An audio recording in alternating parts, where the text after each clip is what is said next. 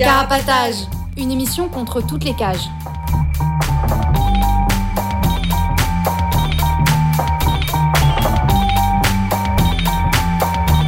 Carapatage, c'est une émission contre les prisons, la répression et le contrôle. À travers l'actualité de l'enfermement, mais aussi son histoire. En racontant les luttes à l'intérieur et à l'extérieur, en échangeant ce qu'on a vu, lu et entendu.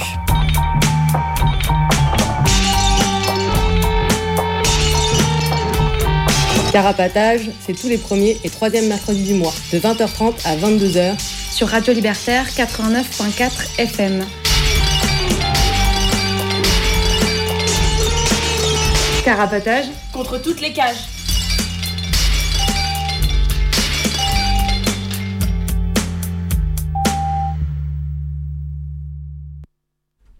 Bonsoir, vous êtes bien dans Carapatage, l'émission contre toutes les cages, le premier et troisième mercredi du mois sur Radio Libertaire. Ce soir, on fait notre 22e émission euh, sur la santé en prison. Euh, avant que qu'on vous en dise plus, euh, je redonne les infos pour nous contacter. Donc c'est l'émission Carapatage. Vous pouvez nous appeler pendant l'émission de préférence pendant les musiques au studio, c'est au 01 43 71 89 40. on a euh, une adresse postale euh, en particulier pour euh, les personnes de l'intérieur qui veulent nous écrire. C'est Carapatage 4 Villa Stendhal 75 020 Paris. Stendhal, ça s'écrit S-T-E-N-D-A. D-H-A-L. D-H-A-L, voilà. Euh, et on a un Instagram, at carapatage, et une adresse mail, c'est carapatage at riseup.net. Euh, ce soir en studio, euh, donc moi je présente l'émission, je suis Henri et j'ai deux acolytes à mes côtés. Salut, salut, moi c'est Gomme. Coucou, moi c'est Billy. Et à la technique, euh, on a deux énergumènes ce soir. Salut, moi c'est Avril. Salut, c'est Fenouille. Voilà, Fenouille euh, est euh, à la technique en apprentissage. On lui souhaite la bienvenue. donc, avant de, d'aller de parler plus précisément du sujet qu'on a choisi ce soir, c'est-à-dire la santé en prison, on va parler de quelques nouvelles plus ou moins récentes et je vais commencer avec euh, euh, des arrestations qui ont eu lieu en Limousin le 15 juin. Euh, donc en, Limousin, le 15 juin, euh, enfin plus précisément euh, sur les départements de la Creuse et de la Haute-Vienne, il y a une douzaine de personnes qui ont été arrêtées et ou perquisitionnées chez elles. Dans le cadre de, et c'est les mots de la justice, la destruction de matériel en bande organisée portant atteinte aux intérêts de la nation, c'est-à-dire en fait en description et endommagement relais euh, en, 2021 et en 2020 euh, l'incendie de euh, véhicules Enedis. Et du coup, la sous-direction antiterroriste, ce 15 juin 2021, a été arrêtée et perquisitionné ces personnes. Et il y en a trois d'entre elles qui ont été mises en examen. Et avec un peu des techniques d'intimidation qui sont assez voilà, qui, qui, deviennent assez courantes dans ce genre d'affaires, euh, comme des longues gardes à vue, euh, poser des questions sur euh, les journaux que lisent les personnes, les sites internet fréquentés, montrer des, des trombinoscopes, des têtes de personnes en garde à vue pour poser des questions sur les fréquentations, etc. Donc au-delà d'une répression par rapport à ces faits-là, c'est tout un milieu militant du Limousin qui qui est, ciblé et qui est sous la surveillance du renseignement. Euh, et euh, dans le cadre des perquisitions plus spécifiquement, il y a eu de la saisie de matériel, de téléphone, euh, de documents, d'objets personnels, etc. Aujourd'hui, sur les trois personnes qui, sont, qui ont été mises en examen, elles sont sous contrôle judiciaire avec interdiction de se voir. Donc voilà ce qui fait penser à d'autres types de, de mises en examen avec dans le cadre d'une association de malfaiteurs où les personnes ont des contrôles judiciaires ne peuvent pas aller dans certains endroits, ne peuvent pas se voir, etc. Euh, et si vous voulez avoir plus d'infos, on va mettre toutes les, toutes les infos concernant euh, cette affaire-là euh, sur notre blog et vous pouvez aller consulter le blog, enfin le site Mutu pour être exact, labog.info sous la, la, bannière arrestation du 15 juin en Limousin. Et là, vous aurez toutes les infos euh, sur, euh, sur cette affaire-là. Euh, Gomme, tu voulais rajouter un petit mot concernant les incendies des antennes relais, etc. Bah oui, vu qu'on parle de ça, je voulais faire une petite mise à jour sur la situation de Boris, dont j'avais parlé le mois dernier qui était en prison depuis septembre dernier pour l'incendie justement de deux antennes relais dans le Jura pendant le premier confinement en mars 2020 du coup et qui, euh, depuis euh, début août, euh, était, a été à l'hôpital dans le coma artificiel suite à l'incendie de sa cellule. Du coup, j'avais quelques nouvelles à donner, enfin j'ai deux nouvelles à donner par rapport à sa situation. la première, c'est qu'il est sorti du coma, même s'il est toujours dans une situation, dans un, état critique. En tout cas, il n'est plus dans le coma. Et l'autre bonne nouvelle, c'est que il a été, du coup, il avait son procès en appel qui était prévu le 20 septembre dernier. Et du coup, à l'occasion de cette audience qui a été reportée euh, pour euh, à laquelle évidemment elle n'était pas présente et qui a été reportée euh, s'inédier, c'est-à-dire sans date fixée pour le moment.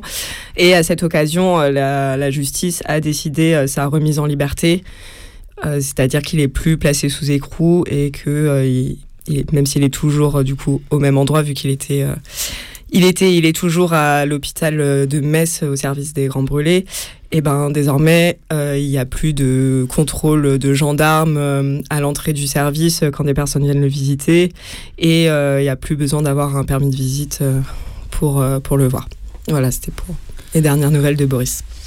Euh, du coup, sur le lien euh, dont j'ai parlé euh, sur le site labog.info, on peut aussi avoir accès à une lettre de Boris parce que tout ça, en fait, fait partie de, bah, de la même lutte anti-tech. Voilà. Billy, toi, tu voulais nous parler de l'autonomie dans les luttes antivalidistes. Oui. Alors on voulait euh, vous faire euh, connaître euh, les, des, deux comptes Instagram notamment qui, qui parlent de lutte antivalidiste. Et du coup, ils, ont, ils publient beaucoup de choses récemment. Ils ont publié beaucoup de choses récemment. Là, l'un s'appelle Qu'est-ce qu'on en dit? Andy s'écrit H-A-N-D-I. Je mettrai le, le lien sur euh, notre blog pour que vous puissiez retrouver. Et l'autre s'appelle Objectif Autonomie. Et lui, il est tenu par un collectif de militants antivalidistes. Et elles ont aussi un blog qui s'appelle Les Dévalideuses, collectif féministe qui démonte les idées reçues sur le handicap. Et du coup, il y a beaucoup d'articles et de publications que vous pouvez retrouver euh, sur ce compte Instagram qui décortiquent tout le système de prise en charge, entre guillemets, du handicap et les et euh, les institutions et autres associations gestionnaires qui font littéralement leur beurre euh, en recevant de l'argent de l'État euh, pour recevoir et accompagner du coup des personnes porteuses de handicap, mais qui sont toutes ces institutions et notamment une association sont dénoncées par ces collectifs et militants antivalidistes alors, euh, un, exemple, je vais vous donner un exemple. Je ne vais pas vous parler de tout parce que c'est, y a énormément d'informations très intéressantes. Il faut aller voir. Euh, c'est l'APF, l'Association des paralysés de France, qui gère tout un tas de structures et entre autres les ESAT, qui sont des établissements et services d'accompagnement par le travail, où le code du travail n'est pas appliqué, où il n'y a pas de SMIC, où il n'y a pas droit de grève, il n'y a pas le droit de rejoindre un syndicat et même le et le travail qui est exigé dans ces structures-là est le même que dans des milieux, entre guillemets, ordinaires. Du coup, c'est ce que dénoncent notamment ces militants antivalidistes, c'est euh, c'est le fait que cette association, elle se fasse énormément d'argent parce qu'elle euh, répond à des appels d'offres et elle crée des structures pour recevoir euh, des personnes dites qui sont porteuses de handicap et qui se retrouvent à en fait exploiter des gens dans des, dans des structures, notamment des ESAT, où le travail se passe à peu près comme en prison finalement. Et, pas et elle parle, euh, toutes ces publications parlent aussi d'autres structures où les personnes finalement sont placées et assignées. Du coup, ça peut être des adolescents ou euh, ça peut être des adultes ou des enfants. 200 000 adultes et 100 000 enfants à peu près en France. Et qui du coup euh, dont les qui sont aux mains de ces institutions, des ces associations gestionnaires et qui contrôlent leur habitat. Souvent, c'est des personnes qui sont placées, qui ont et c'est très compliqué de choisir. Euh, d'ailleurs, c'est presque impossible. Et du coup, euh, les personnes elles sont placées à des endroits en fonction de leur handicap. Du coup, elles choisissent pas où elles vivent, ni avec qui, ni qui les soigne, ni comment. Elles ne choisissent pas ce qu'elles font et à quoi elles ont le droit. Du coup, elles elles sont complètement dépendantes de ces institutions. En tout cas, l'État les rend dépendantes de ces institutions. Et du coup, il y a tout un tas de personnes qui s'organisent pour lutter contre, euh, lutter contre, euh, contre ces, ces, ces, associations et, euh, et, et les institutions qu'elles dirigent. Et comme euh, nous, dans Carapatage, c'est notre truc de parler de toutes les associations, enfin pas collectives, plutôt associations, institutions, etc., qui euh, font leur beurre sur l'enfermement. Ça nous, c'était un peu dans la continuité de parler de cette lutte-là, quoi. Mm. Voilà. Euh, on continue sur les autres brèves. on voulait vous parler de l'évasion spectaculaire de six prisonniers palestiniens. C'est une, une brève qui date un petit peu vu que c'était dans la nuit du 5 au 6 septembre. Mais voilà, effectivement, comme tu le dis, c'est assez euh, inédit, enfin assez impressionnant et on trouvait que c'était euh, important du coup d'en parler. Donc dans la nuit du 5 au 6 septembre, il y a six prisonniers euh, palestiniens qui étaient dans une même cellule d'une prison de haute sécurité israélienne qui s'appelle Gilboa, ou dans la ville de Gilboa, je, je ne sais pas d'ailleurs. Ça doit être le nom de la ville. Et et du coup, ils se sont évadés euh, en creusant au pied d'un évier pour euh, atteindre un réseau de canalisation. Et à partir de là, ils ont réussi à atteindre l'extérieur de la tôle euh, et ils ont creusé un trou dans le sol pour ressortir à l'extérieur. Et a priori, il y avait un complice qui les attendait dans une voiture dehors. après ça, il y a tous les autres détenus de la prison qui ont été transférés, c'est-à-dire 400 personnes, avec une, une enquête interne qui a été ouverte et tout ça. Enfin, du coup, ça a remis en cause euh, complètement euh, toute la sécurité de cette prison de haute sécurité. Euh, après ça, il y a eu des manifs de soutien du côté palestinien. Il y a eu des arrêts côté armée israélienne. Bah, ils ont lancé une chasse à l'homme et il y a eu des arrestations de proches de personnes qui s'étaient évadées.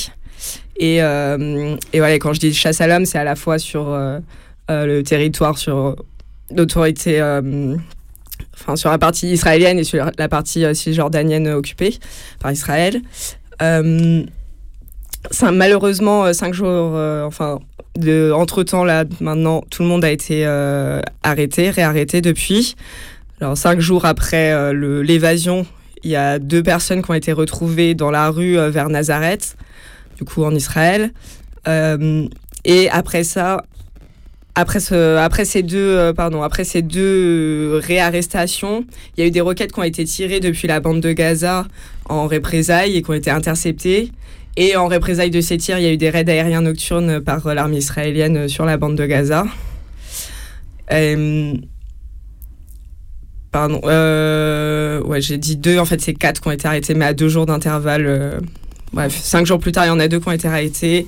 Après, il y a eu les échanges de tirs, enfin les échanges de tirs, un tir de roquettes de Gaza et, mmh. euh, et euh, les raids aériens euh, israéliens. Après, le lendemain, il y a deux personnes qui ont été encore retrouvées dans la rue, toujours dans le secteur de Nazareth. Et, et les deux derniers, ils ont été arrêtés deux semaines plus tard, pour le coup en Cisjordanie, dans une maison. Et ils ont été arrêtés avec deux autres personnes qui sont accusées de les avoir aidés mmh. Dans leur cavale en tout cas, c'est c'est une, évasion incroyable, quoi. Et ils auraient commencé à creuser en décembre 2020 pour dire euh, la détermination euh, ah, des personnes. Et euh, du coup, ils auraient creusé avec des assiettes, des cuillères, ce genre de choses.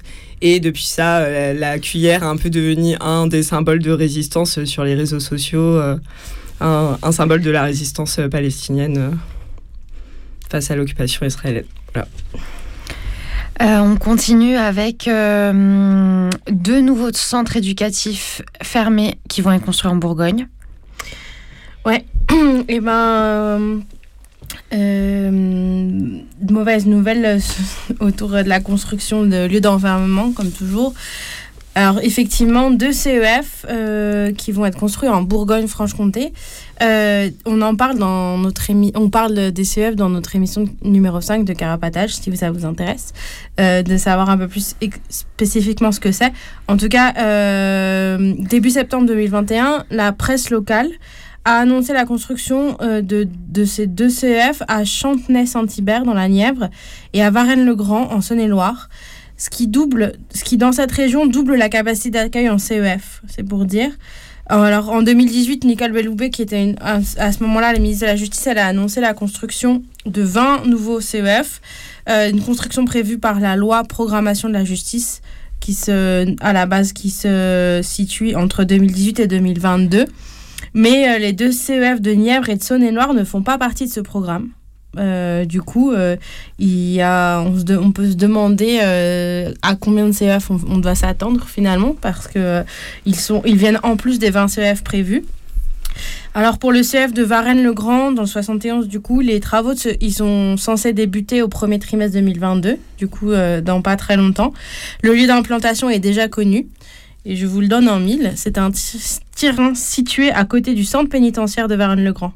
Mhm. Du coup, euh, une bonne manière de montrer euh, aux personnes qui vont être aux mineurs qui vont être enfermés dans ce lieu que non, ils ne sont pas dans une prison, mais quand même, il y a un peu, ils sont dans. Il y a l'idée quoi. Mais bientôt. Oui, voilà, c'est ça. C'est juste à côté.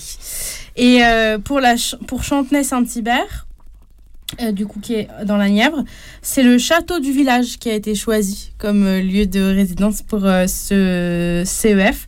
Et alors dès l'annonce du choix du lieu, évidemment, il y a eu une levée de bouclier de la part des habitants, habitantes et des élus locaux, évidemment, contre l'implantation du centre. Pas de ça chez nous, pas dans notre magnifique château. Et évidemment, par crainte de dangerosité de ces jeunes qui viendraient troubler le calme et la tranquillité du village c'est pas très étonnant. C'est ce qui arrive quand même la plupart du temps quand il y a des lieux d'enfermement qui sont ouverts. Alors actuellement, il y a 51 CEF actifs en France. Euh, du coup, le nombre, en fait, depuis la création des CEF en 2003, du coup, le nombre de mineurs privés de liberté n'est en constante augmentation.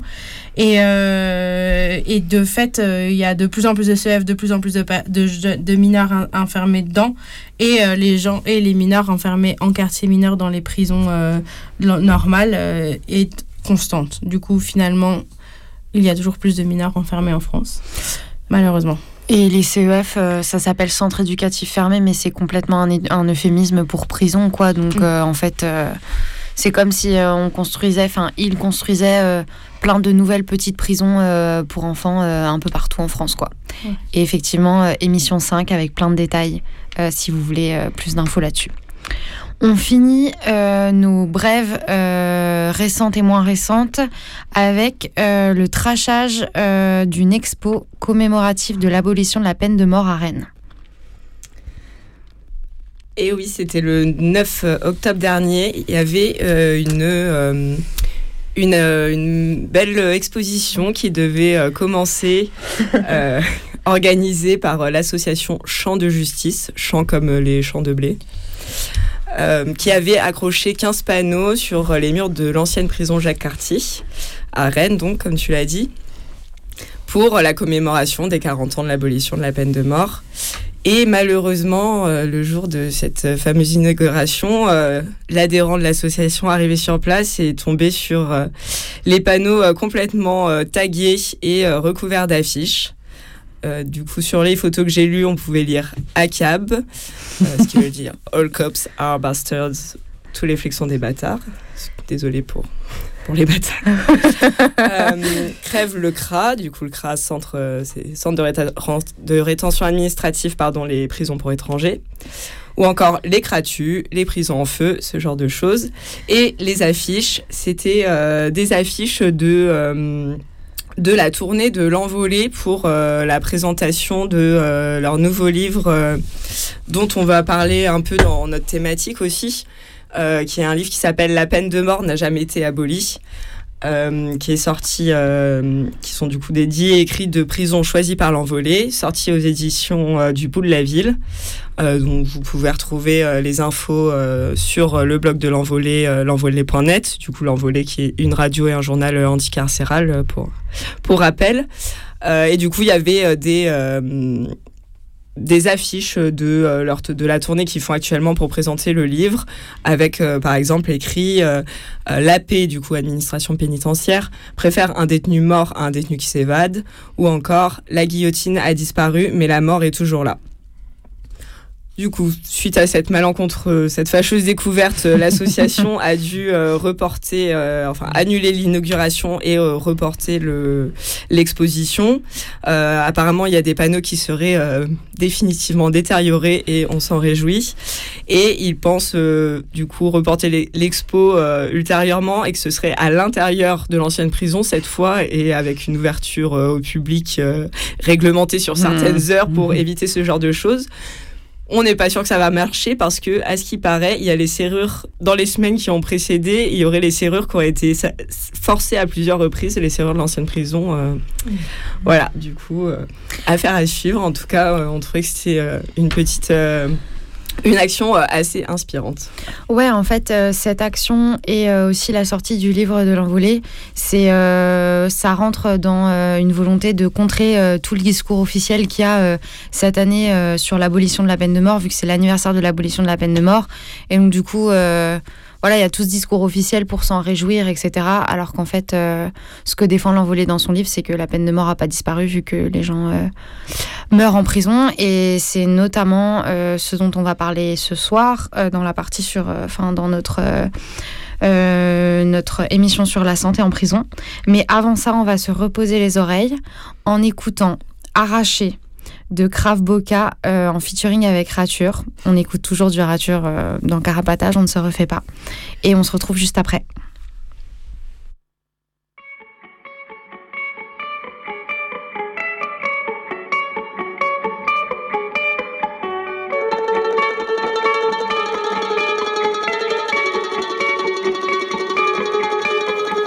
Perdu le sourire, arraché de la veille. Regarde mon avenir dans le fond de la taille, à la recherche de lumière ou d'une étincelle parce que tout est noir du sourire arraché de la veille. Regarde mon avenir dans le fond de la taille À la recherche de lumière ou d'une étincelle. Parce que tout est noir dans le fond de ma tête. Peux pas dormir la nuit pour conseil. Une route à suivre j'ai toujours fait le contraire. Y a pas de réponse c'est tellement de questions. Combien de temps ça dure? La dépression c'est MURSA La récession les perquises les mandats. La répression au milieu des culs de joint Et des tessons. Parce que demain c'est loin quand t'es devant les caissons. Complètement arraché à ressasser le passé. Ça peut pas bien finir ça va mal se passer. Après l'orage il ne restera que des gouttes. Et moi hurler que ce monde me dégoûte. Et moi hurler que ce monde me dégoûte. Je suis encore bourré, un sort de déroute. Chaque voiture brûlée qui m'éloigne de mes doutes. Ils veulent pas nous entendre et nous mettre sur écoute. Pas le genou à terre et ce quoi qu'il en coûte. Allez tous en enfer, j'en ai plus rien à foutre. La drogue, le suicide, y'a pas si j'ai tabou. Ça va beaucoup trop loin, ils nous ont poussé à bout. On ira droit au mur, on ira jusqu'au bout. On laissera des fissures, on rendra coup pour coup. On ira hurler au milieu des loups. On ira danser au milieu des fous. J'enlèverai ma capuche sous une pluie de coups. Y'aura pas de chute, je vais mourir debout. J'enlèverai ma capuche dans un bruit de sourd. Y'aura pas de chute, on va mourir debout. Je continue d'avancer. J'ai eu mes journées Puis ça sent tel avance Cherche l'inspiration suis en panne, du gasoil plein la face, j'ai pas trop les impasses, j'ai la poisse qui colle, et le foie qui cogne, y'a les rats qui l'ornent. Attendre que le bateau coule, j'ai mis mon corps à vendre et je passe matin à l'alcool, je regrette le temps d'avant quand j'en avais rien à foutre. J'étais môme, tracé ma route solo. Maintenant les rangs sont serrés, une bande de gars éco mal collés, à se dans la crasse, la gueule affinée. Votre enfant passage, l'âme nomade, j'ai lavé des shots, passé de la pommade. Genre ma lève tôt, quel que soit le contexte, normal cette merde me fait perdre la tête. Normal cette merde me fait perdre la tête.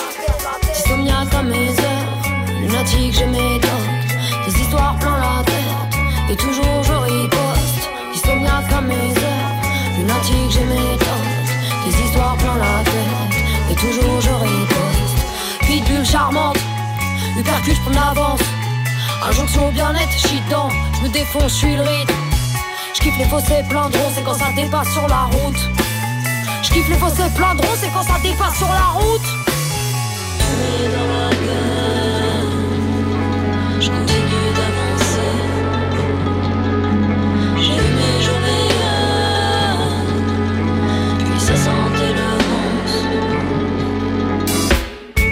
Faire partie des gens cool, mais sous un cagoule, c'est pas Will Smith. La défense mon ticket dans la cour, je suis dans le coup sous perfus de 8-6. J'ai pas l'attitude, moi j'ai pas leur classe. La confiance en soi, tout un concept. Le rasoir me corrige devant la glace. La dame parle, j'esquive, je lui tiens tête. Tous ces cons ne pensent qu'à s'habiller, moi je ne suis rien sans ma compagnie. À la fin des nuits, j'ai brisé sablier, tout n'est pas à la carte, c'est pas le campanile. J'ai serré la main, j'étais candide. J'ai mangé des deux tard, j'étais servi. Dis-moi qui prétend connaître leurs soucis. Des amis dérivent, les messieurs suppriment, tragique,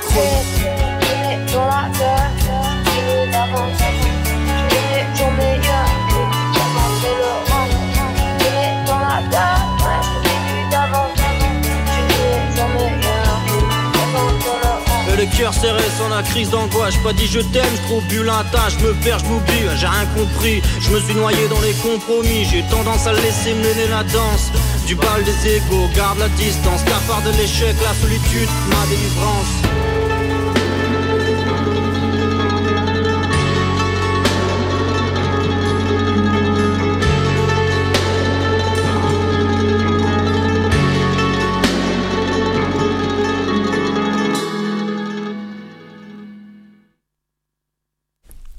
Est de retour dans Carapatage, l'émission contre toutes les cages. On va être là pendant encore une petite heure probablement. Euh, on vient d'écouter Arat... Je vais y arriver, j'allais dire Arature maintenant. Alors, Arraché. Euh, de Kraft Boca en featuring avec Rature, qui est sorti le 10 octobre. Euh, on vous incite à aller l'écouter, aller suivre Rature sur Insta. Voilà. alors, maintenant, on va parler du sujet qu'on a choisi pour aujourd'hui, c'est la santé en prison. Euh, c'est un sujet dont on avait déjà un peu parlé, enfin dont on a parlé dans plusieurs émissions un peu comme ça en passant.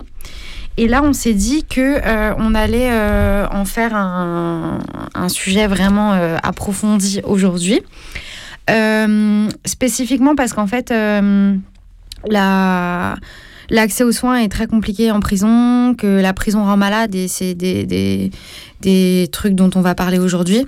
En fait, euh, voilà, la santé, c'est pas du tout une priorité en prison. La priorité de la prison, c'est d'enfermer les gens.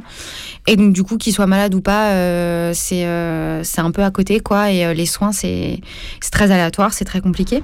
Peut-être pour commencer à parler de ça, un des exemples dont, dont j'avais envie de parler, c'est la difficulté à prendre des rendez-vous. Euh, surtout pour les médecins spécialistes, euh, et aussi la difficulté à programmer des, soins à l'hôpital euh, pour les prisonniers. Donc en fait, ce qui fait que les prisonniers peuvent rester des mois à attendre un rendez-vous, des mois à supporter des douleurs, etc. et ce qui peut être encore plus, voilà, plus grave pour des médecins spécialistes, des dentistes, des gynécos, etc plus pour parler de ça plus précisément dans le détail, euh, on a fait euh, trois petites parties. Euh, dans la première, on va parler de comment s'organise le soin en prison, comment ça se passe, dans quelle structure, à l'intérieur, à l'extérieur, avec les extractions, etc. Euh, ensuite, dans la deuxième partie, on va rentrer euh, dans le vif du sujet de comment la prison dégrade la santé et aussi comment l'administration pénitentiaire euh, peut utiliser le soin comme un outil répressif, peut faire du chantage aux soins, etc. tout en lisant des témoignages, des interviews, des lettres de prisonniers pour un peu compléter nos explications. Et puis pour finir, on avait envie de revenir sur comment se passe l'épidémie euh, du Covid euh, en prison et comment ça s'est passé surtout euh, dans le dur des, premiers confinements, etc. chose dont on avait un peu parlé dans certaines émissions, on avait fait une émission sur ça aussi. Voilà, on va, ça nous, ça semblait rentrer dans le thème de notre émission parce que voilà, c'était une sorte d'épidémie sans précédent et ça a eu des conséquences sur la santé des prisonniers. Voilà à peu près pour, pour le programme de l'émission de ce soir. Je me disais que par rapport à, hum, à la santé euh, en prison, euh, ce qui est assez. Euh, ce, ce, dont on va parler et qui, et qui est assez marquant aussi dans, dans, le vécu de pas mal de personnes qui sont enfermées, c'est à quel point l'enfermement aussi, ça, ça rend malade physiquement et psychologiquement et que mm. du coup, il y a aussi plein de choses qui font que quand, quand on est enfermé, du manque d'exercice, du manque de plein de choses, de la, de la nourriture qui est absolument immonde, mm. quand on n'a pas de thunes et que du coup, on peut pas cantiner des choses en plus, enfin, qu'il y a tout un tas de choses qui font que ton corps, il est, euh, il est, très, il est mis à rude épreuve et que du coup, il y a plein de gens qui tombent malades en tôle et qu'une fois que tu es malade, et eh ben, te faire soigner alors que tu es tombé malade en tôle, c'est hyper compliqué. Et que ça fait partie aussi de tout un cercle de, euh, d'engrenage dans lequel tu tombes des à des moments quand tu es en tôle parce que euh, du coup, tu peux pas prendre soin de toi-même. Et que ça, c'est assez important, je pense, à, à avoir en tête. Et que ce qui fait ce qui fait que c'est compliqué aussi d'accéder euh, aux soins euh, en prison, c'est que euh, l'accès aux soins, ça fait complètement partie de la bureaucratie pénitentiaire, on va dire, et aussi du avec un enjeu sécuritaire derrière, et que du coup cet accès aux soins, il est complètement régi par les nécessités de l'administration pénitentiaire et par ses nécessités de euh, de répression et de euh, classer les gens et de, la carotte et du bâton. Et que c'est aussi ça que tu disais quand tu parlais de chantage aux, soins, mm. c'est que euh, l'accès aux soins, il va être différent en fonction des de comment on se comporte dans la prison, est-ce qu'on est un bon détenu ou un mauvais détenu, ce genre de choses. Et pas que je là je parle de ça, mais il y a aussi d'autres critères de différenciation sur l'accès aux soins, mais peut-être on y reviendra aussi. Euh, plus tard, mais par exemple, je pense à la question de la langue, par exemple, mm. de la maîtrise de la langue française, où en fait, euh, euh, ben, se retrouver, en fait, il n'y a pas de traducteur ou traductrice quand tu es face au médecin, et du coup, en fait, comment veux-tu être soigné par quelqu'un qui, avec qui tu ne peux pas communiquer? Mm. ben, C'est vraiment compliqué. Enfin, il y a, voilà, en fait, tous les euh, tous les facteurs de différenciation, on va dire, euh, entre les détenus, bah, ils s'appliquent aussi euh, dans l'accès aux soins, bah, parce que c'est comme ça mm. que fonctionne cette bureaucratie, cette administration qui est, qui est l'administration pénitentiaire. Et, et, voilà, et avec tout le truc sécuritaire en plus de, de bah oui, il faut donner du soin, mais en même temps, il faut faut garder la sécurité, et que c'est quand même la sécurité qui, mm. qui, prime euh, dans tous les choix euh, qu'ils font évidemment mais je pense qu'on y reviendra un peu euh, dans, dans, dans cette émission. Et puis juste par rapport à il y a ce truc de différenciation entre les détenus tu disais de du chantage aux soins mais il y a et qui, qui est aussi mais aussi d'une autre part, il y a ce qui se passe à l'extérieur pour chaque détenu. Quoi. Que si un détenu, un ou une détenue est soutenu à l'extérieur par des proches qui font pression, et eh ben c'est pas la même chose. Enfin, si t'es tout seul, euh, toute seule, euh, en fait, tu galères beaucoup plus que si t'as des personnes à l'extérieur qui sont là pour venir gratter, pour venir euh, faire chier, pour, pour appuyer, appuyer tes demandes et tout ça. C'est une, grosse différence entre selon les personnes, si elles sont isolées ou pas. Peut-être un truc que j'avais envie d'ajouter sur ce que tu as dit, comme c'est euh, ben, ce truc de bureaucratie aussi, c'est que faire des lettres et des demandes euh, du coup en français, donc euh, ce qui c'est pareil, il y a ce truc de sa langue qui, de la langue qui s'applique, quelle langue tu parles parce que tu dois faire des demandes pour des extractions, pour prendre des rendez-vous, etc. et une autre, une autre conséquence de la sécurité prime sur la santé, c'est que en fait le secret médical c'est genre hyper hypothétique, genre en fait ça n'existe pas, parce qu'en fait les matons vont être au courant quand tu vas quand tu demandes à aller au service de santé, euh, enfin dans le médical. Euh, et en fait, euh, bon ça c'est une conséquence genre, un peu minime, mais ça va jusqu'à en fait les matons et l'administration sont très souvent au courant de l'intégralité du dossier médical des prisonniers, des pathologies dont ils souffrent, etc. Ce qui à l'extérieur est quand même un peu impensable. Et voilà, le secret médical c'est un truc qui est censé être respecté, mais en prison c'est pas du tout le cas. Et ça peut euh, faire qu'en fait d'autres prisonniers vont être au courant ou que les matons vont, euh, vont faire pression sur un prisonnier par rapport à une telle euh, mm, mm. maladie dont il ou elle souffre, etc. voilà à peu près peut-être pour introduire ce thème et montrer que c'est pas la joie. Juste avant que Gomme nous parle un peu de, des différentes structures de soins en tôle, on va réécouter une petite musique et cette fois-ci ça va être Ma France à moi de Diams, la reine.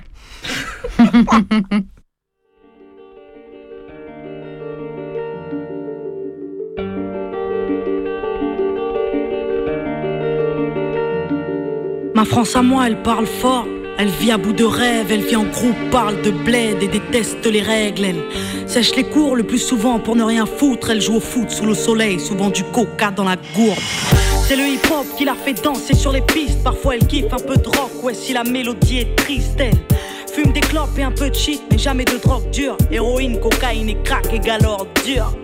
Souvent en guerre contre les administrations, leurs BEP mécaniques ne permettront pas d'être patron alors. Elles se démènent et vendent de la merde à des bourges, mais la merde ça ramène à la mer un peu de bouffe, ouais. Parce que la famille c'est l'amour et que l'amour se fait rare. Elles se battent tant bien que mal pour les mettre à l'écart, elles. A des valeurs, des principes et des codes. Elles se couchent à l'heure du coq car elles passent toutes ses nuits au phone, elles. Pareil feignante, mais dans le fond elle perd pas de temps. Certains la craignent car les médias s'acharnent à faire d'elle une cancre. Et si ma France à moi se valorise, c'est bien sûr pour mieux régner. Elle s'intériorise et s'interdit de saigner. Non, c'est pas ma France à moi, cette France profonde, celle qui nous fout la honte et aimerait que l'on plonge. Ma France à moi ne vit pas dans le mensonge, avec le cœur et la rage à la lumière, pas dans l'ombre. C'est pas ma France à moi, cette France profonde, celle qui nous fout la honte et aimerait que l'on plonge. Ma France à moi ne vit pas dans le mensonge, avec le cœur et la rage à la lumière, pas dans l'ombre. Ma France à moi, elle parle en SMS, travaille par MSN, se réconcilie en mail et se rencontre en MMS, elle. Se déplace en skate, en scoot ou en bolide. Basile Boli est un mythe, des Zinedine sont synonymes, elle. Il faut pas croire qu'on la déteste, mais elle nous manque, car nos parents travaillent depuis 20 ans pour le même montant, elle. Nous a donné des ailes, mais le ciel est VIP, peu importe ce qu'ils disent, elle sait gérer une entreprise, elle. Vie à l'heure américaine, KFC, MTV Base, Footlocker, McDo et 50 Cents, elle. C'est des petits mecs qui jouent au basket à pas d'heure, qui rêvent d'être Tony Parker sur le parquet des Spurs, elle. C'est des petites femmes qui se débrouillent entre l'amour, les cours et les embrouilles, qui écoutent du rail, RB et du zouk. Ma France à moi, elle se mélange. Ouais, c'est un arc-en-ciel, elle te dérange, je le sais, car elle ne te veut pas pour modèle, non. C'est pas ma France à moi, cette France profonde, celle qui nous fout la honte et aimerait que l'on plonge. Ma France à moi ne vit pas dans le mensonge, avec le cœur et la rage à la lumière, pas dans l'ombre. C'est pas ma France à moi, cette France profonde, celle qui nous fout la honte et aimerait que l'on. Ma France à moi ne vit pas dans le mensonge, avec le cœur et la rage à la lumière, pas dans l'ombre. Ma France à moi, elle a des halls et des chambres où elle s'enferme, elle est drôle, et Jamel Debbouze pourrait être son frère, elle repeint les murs et les trains parce qu'ils sont ternes, elle se plaire, foutre la merde car on la pousse à ne rien faire, elle a besoin de sport et de danse pour évacuer, elle va au bout de ses folies au risque de se tuer. Mais ma France à moi, elle vit, au moins elle ouvre, au moins elle rit, elle refuse de se soumettre à cette France qui voudrait qu'on Ma France à moi, c'est pas la leur, celle qui vote extrême, celle qui bannit les jeunes, anti-rap sur la FM, celle qui se croit au Texas, celle qui a peur de nos bandes, celle qui vénère Sarko, intolérante et gênante, celle qui regarde Lescaut et regrette le temps des choristes, qui laisse crever les pauvres et met ses propres parents à l'hospice. Non, ma France à moi, c'est pas la leur qui fête le Beaujolais, qui prétend s'être fait baisser par l'arrivée des immigrés, celle qui pue le racisme, mais qui fait semblant d'être ouverte, cette France hypocrite qui est peut-être sous ma fenêtre. Qui pense que la police a toujours bien fait son travail? Celle qui se gratte les couilles à table en regardant l'orange non C'est pas ma France à moi, cette France profonde Alors peut-être qu'on dérange, mais nos valeurs vaincront Et si on est des citoyens, alors aux armes la jeunesse Ma France à moi leur tiendra tête jusqu'à ce qu'ils nous respectent Salut, vous êtes sur portable de Seb, laissez-moi un message et je vous rappelle. À bientôt. Allô Seb, c'est Mélanie. Rappelle-moi s'il te plaît. Rappelle. Là. Laisse tomber là ce qui est en train de se passer. Ça fait des heures je suis devant ma feuille, y a rien qui sort. Rien. Rien, la feuille, elle est blanche. J'ai plus rien à dire, ma vie elle m'inspire pas, y a plus rien qui m'inspire. J'ai plus rien à foutre de tout là. Je vais, faire une connerie, je vais faire une connerie. Je vais faire une connerie, rappelle-moi, rappelle-moi s'il te plaît, s'il te plaît mon pote, rappelle-moi. Je le sens pas là, le troisième album, il, il démarrera jamais, j'y arrive plus. Rappelle s'il te plaît, rappelle. Voilà, c'était euh, Ma France à moi de Diams. Euh, on continue cette émission de carapatage sur la santé en prison, l'émission contre toutes les cages. Euh, notre 22e émission, vous pouvez nous appeler au 01 43 71 89 40 ou nous envoyer des messages sur Instagram ou ce que vous voulez. Euh, voilà, donc on continue cette émission euh, avec Gomme qui va euh, nous expliquer un peu comment ça s'organise le soin en prison. Et je vais commencer avec les structures qui existent dans les, dans les tôles elles-mêmes. À chaque fois, je vais parler des soins somatiques, c'est-à-dire les soins par rapport au corps et tout ça, et des soins psychiatriques. euh, D'autre part, Du coup, dans les tôles, euh, concernant les soins somatiques, il y a ce qu'on appelle les USMP. Alors, je suis désolée, je, je préviens, ça va être encore, mais comme euh, jargonneux, comme souvent, beaucoup d'acronymes euh, dans tous les sens et tout. Euh, c'est un peu pénible et en même temps, je trouve ça important, moi, de décrypter un peu tous ces jargons-là pour euh, comprendre euh, ce qui se passe bah, quand on est en prison, ce qui se passe quand on a des proches qui sont en prison et pouvoir un peu voilà, suivre ce qui se passe parce que effectivement c'est beaucoup de jargon, beaucoup d'acronymes et tout, mais, mais voilà, pour dire, je, je, m'excuse d'avance, mais, mais ça me semble quand même important de, de faire euh, ce, petit travail de décryptage. Du coup, les USMP, ce sont les unités sanitaires en milieu pénitentiaire, qui s'appelaient avant UXA. Et il y en a une dans chaque établissement. Euh, voilà, ça c'est pour le côté somatique. Pour le côté euh, psychiatrique, dans les établissements pénitentiaires, il y a les SMPR, qui sont les services médico-psychologiques régionaux. Euh, pour le coup, il n'y en a pas dans chaque établissement, il y en a 26 euh, en France et Outre-mer. Ensuite, pour ce qui concerne les urgences et les hospitalisations qui sont inférieures à, 48 heures, dites hospitalisations de courte durée, les détenus vont euh, à l'hôpital de proximité, c'est-à-dire l'hôpital classique, le plus proche de la prison. normalement, dans une chambre sécurisée, souvent pas, et c'est-à-dire que si la chambre n'est pas sécurisée, c'est-à-dire pas prévue pour accueillir quelqu'un de potentiellement dangereux, euh, tel qu'un détenu euh, ou une détenue, et eh ben il se retrouve dans des chambres classiques, mais menotté au lit, euh, voilà, et dans tous les cas surveillé par des matons à l'extérieur de la chambre. Ça, c'est pour les urgences et les hospitalisations courte durée.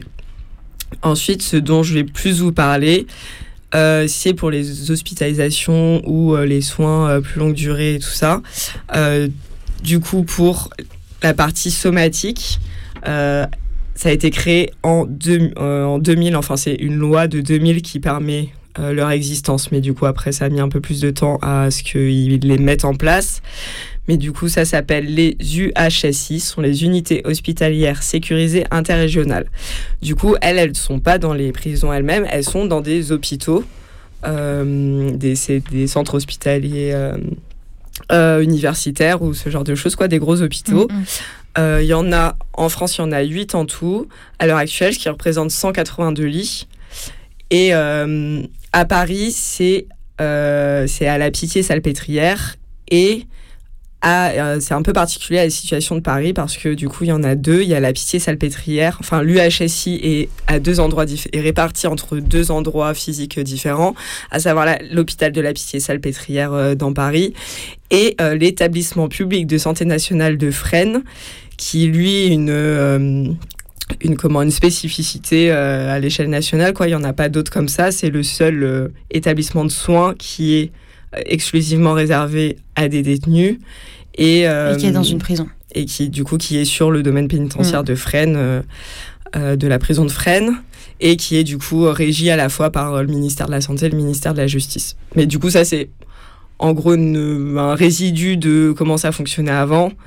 Euh, et qui est resté malgré enfin il y a il y a des embrouilles pour savoir s'il faut le fermer ou pas le fermer. Et voilà et pour le moment plutôt le euh, plutôt du côté du ministère de la Justice, ils veulent le garder. Le ministère de la Santé trouve que c'est nul. Enfin bon, voilà, des embrouilles entre le corps médical et le corps pénitentiaire. Peut-être une petite précision sur Fresnes. Euh, généralement, quand il y a des détenus qui ont besoin d'être hospitalisés, ils vont pas là-bas parce qu'en fait, euh, c'est surtout des lits occupés par des détenus très âgés et c'est en vrai à moitié entre un hôpital et une maison de, une maison de retraite et un hôpital, oui, parce qu'en fait, voilà, les lits sont occupés par des prisonniers très âgés qui ont besoin de soins tout le temps. Et euh, c'est un peu dénoncé aussi comme étant un mouroir de prisonniers très âgés et dépendants, quoi. Et qui n'arrivent pas forcément à se faire libérer, alors que pour des raisons médicales, ils pourraient être libérés, mais de fait, les juges ne les, les, libèrent pas et du coup, ils se retrouvent là-bas à long terme. Voilà, et c'est, on va en parler dans la suite de l'émission. C'est ce qu'on appelle la suspension de peine pour raison médicale, mais qui n'est pas euh, beaucoup appliquée, quoi. Donc ces hospitalisations en UHSI, elles se font sur le consentement du détenu. Euh, enfin, il y a besoin du consentement du détenu et d'ailleurs il y a beaucoup euh, d'hospitalisations qui sont annulées au dernier moment, mais je vais y revenir un peu. Euh, vous allez comprendre pourquoi. ces hospitalisations, elles sont, les détenus sont prévenus la veille au soir en général, parce que bah c'est un peu connu, c'est vrai qu'il y a eu un peu des exemples dans dans l'histoire et même récente que les transferts vers l'hôpital ou être à l'hôpital, c'est des euh, des situations euh, propices à tenter euh, de se faire la belle. Mm. du coup, ils utilisent ça voilà, pour, pour ne pas communiquer ni aux détenus ni à ses proches les dates, ni la date d'hospitalisation, ni la date de sortie de l'hôpital, ce qui est quand même assez vénère. Comment ça se passe dans ces UHSI Du coup, pour rappel, c'est au sein d'un hôpital classique où il y a voilà, d'autres gens qui ne sont pas des détenus, mais du coup, c'est une aile particulière de l'hôpital, on va dire, qui, elle, est sous le contrôle euh, des matons, euh, dans laquelle les règles pénitentiaires euh, s'appliquent. Et le détenu, quand il est transféré là-bas, il est toujours il est rattaché à la prison mmh. de laquelle dépend le l'UHSI dans lequel il est.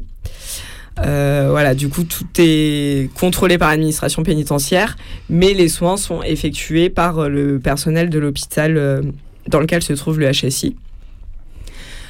Il n'y a pas de promenade. Enfin, du coup, ce que je veux dire, ça, je pense que ça peut varier d'un UHSI à, l'autre, où il y a des trucs qui, je pense, sont assez partagés par tous les UHSI et d'autres qui peuvent varier. Mais en tout cas, globalement, il n'y a pas de promenade. Des fois, il y a vaguement une salle d'activité. Euh, c'est pas forcément possible de cantiner. Souvent, ça, a l'air de plutôt pas l'être. En tout cas, pas des denrées euh, périssables. Euh, techniquement, c'est possible de téléphoner et c'est possible d'avoir des parloirs. Dans les faits, pour les parloirs, ça a l'air de pas vraiment trop se faire. Sur les comment se passe l'information entre les proches dehors euh, sur euh, voilà sur la question de la santé vu qu'en général quand une personne se retrouve en UHSI c'est qu'elle a des problèmes de santé euh, à régler. Les familles peuvent pas communiquer avec les médecins sauf dérogation je sais pas quoi et plutôt c'est le SPIP qui va faire le relais. Du coup le SPIP le service de probation et d'insertion professionnelle qui sont dans les prisons ils ont d'autres tâches mais dans les prisons ils servent en gros à faire le lien entre l'intérieur et l'extérieur, enfin entre le détenu et ses proches et à préparer la réinsertion euh, pour une éventuelle sortie. Du coup, c'est eux qui s'occupent de faire le relais entre le médecin et la famille. Il euh, y a les, les objets, tous les, les gens arrivent du coup sans leurs objets personnels qui sont confisqués, mis en vestiaire euh, à l'arrivée. Ils sont, comme je disais, ils sont du coup tout le temps dans leur, euh, dans leur cellule, euh, sans pouvoir aller en promenade et tout ça. Et euh, aussi, les... il y a toute la question qu'on disait un peu tout à l'heure de... sur les escortes, parce que du coup, ce qui se passe, c'est qu'ils sont dans cette aile qui est gérée par les matons, c'est eux qui ont les clés. les les, les, soignants n'ont pas, n'ont pas de clé. Du coup, c'est les matons mm. qui gèrent les ouvertures de portes de cet endroit qui est l'endroit euh, euh, de séjour où les gens dorment, quoi, où il y a les chambres, enfin, les, chambres cellules. ouais. Mm. Euh, du coup, il y a cet endroit-là qui lui-même est doté de salles de soins, mm. où du coup, quand les soins se font dans cette salle-là, dans ces salles-là, il euh, n'y a pas besoin d'escorte ou quoi. Enfin, il y a quand mm. même des matons qui ouvrent les mm. portes et machin. Euh, et les matons restent en dehors, a priori, de la salle de soins. Et euh, sauf que, par exemple, là, il y a par rapport à la pitié salpêtrière, j'ai lu un rapport du contrôleur général des lieux de privation de liberté qui date de 2014. Ils expliquent que les portes ne ferment pas de mm. l'intérieur. Du coup, les soignants doivent laisser la porte entrouverte parce que sinon ils sont enfermés dedans. Et du coup, que les portes sont entrouvertes avec les matons dehors et qui sont obligés de mettre genre des serviettes pour occulter un peu et tout. Enfin. Hmm. Voilà, pour donner une idée de la, euh, le, la de, de comment c'est privé. Euh, ouais, voilà. Hmm. Et, euh, et ça, c'est pour quand c'est dans la zone UHSI en elle-même, et sachant qu'il y a beaucoup de soins qui vont se faire dans le reste de, l'hôpital.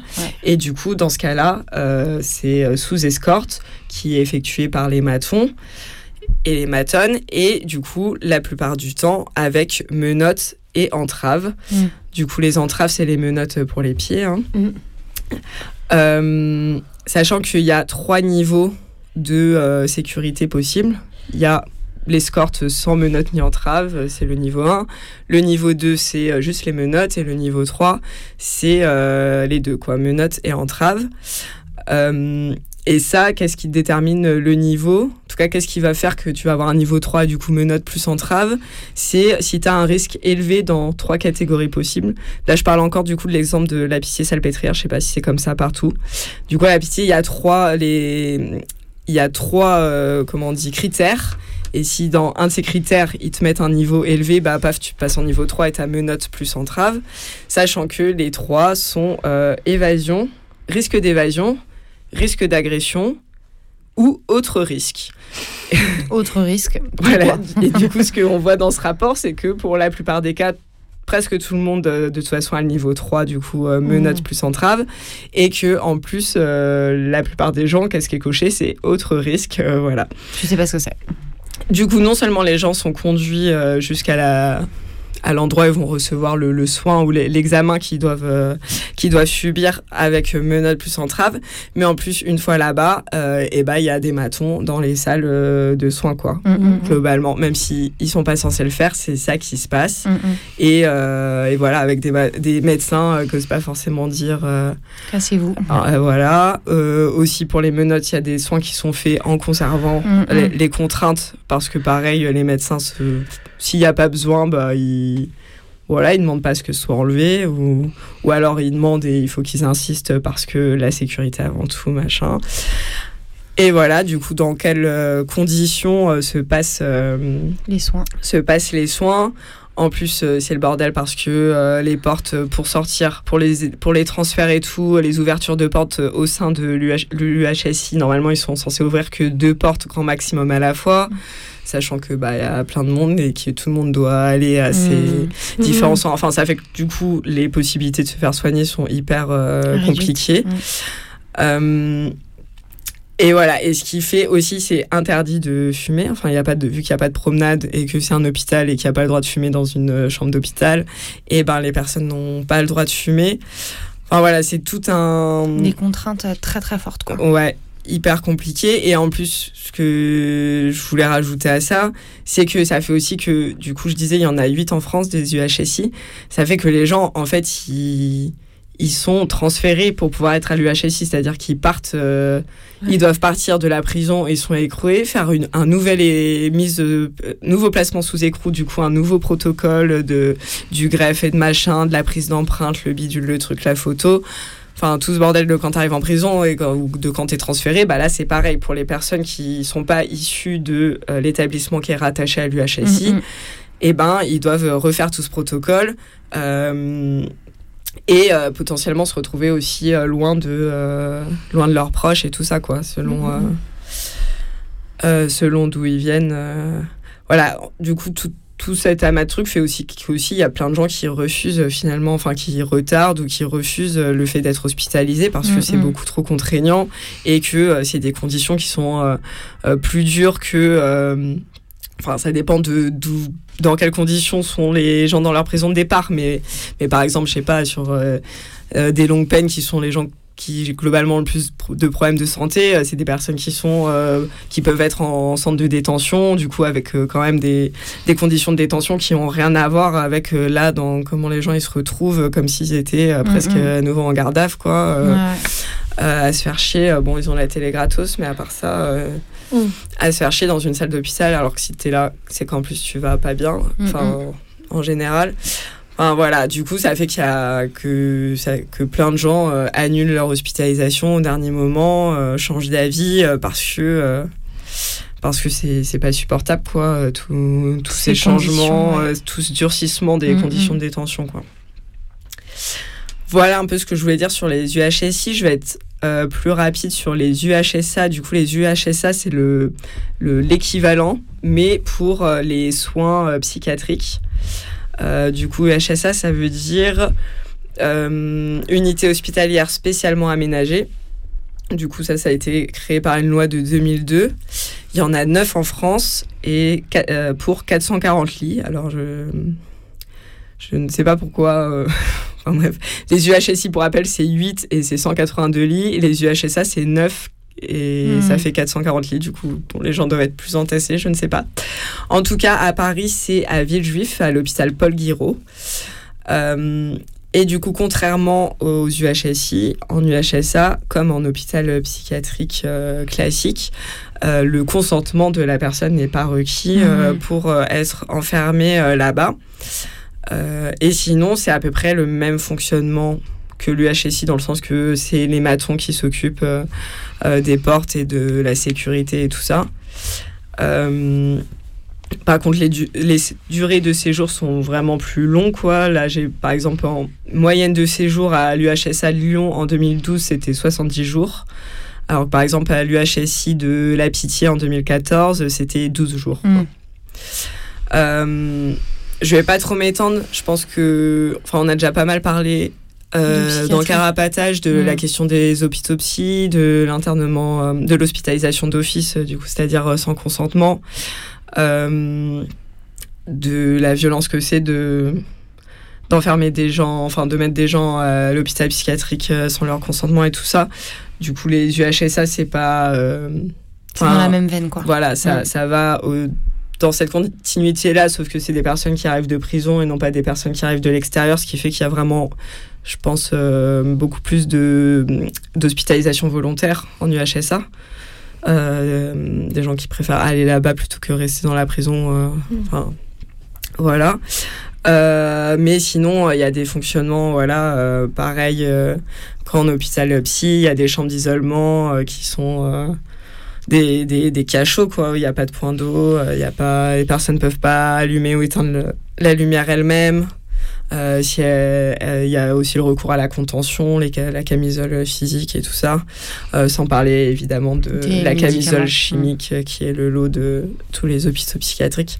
Enfin voilà, du coup je vais pas trop m'attarder sur euh, l'UHSA parce que je pense aussi qu'il y aurait plein d'autres choses à en dire. euh, et euh, voilà, du coup je vais m'arrêter là euh, pour, euh, pour la question des différentes structures euh, de soins, entre guillemets, euh, vu que comme on va continuer à en parler, c'est le soin peut aussi être de la répression euh, quand, quand on parle de prison ou d'hôpitaux psychiatriques. Mais voilà. Moi, je voulais ajouter un petit truc euh, par rapport aux hospitalisations.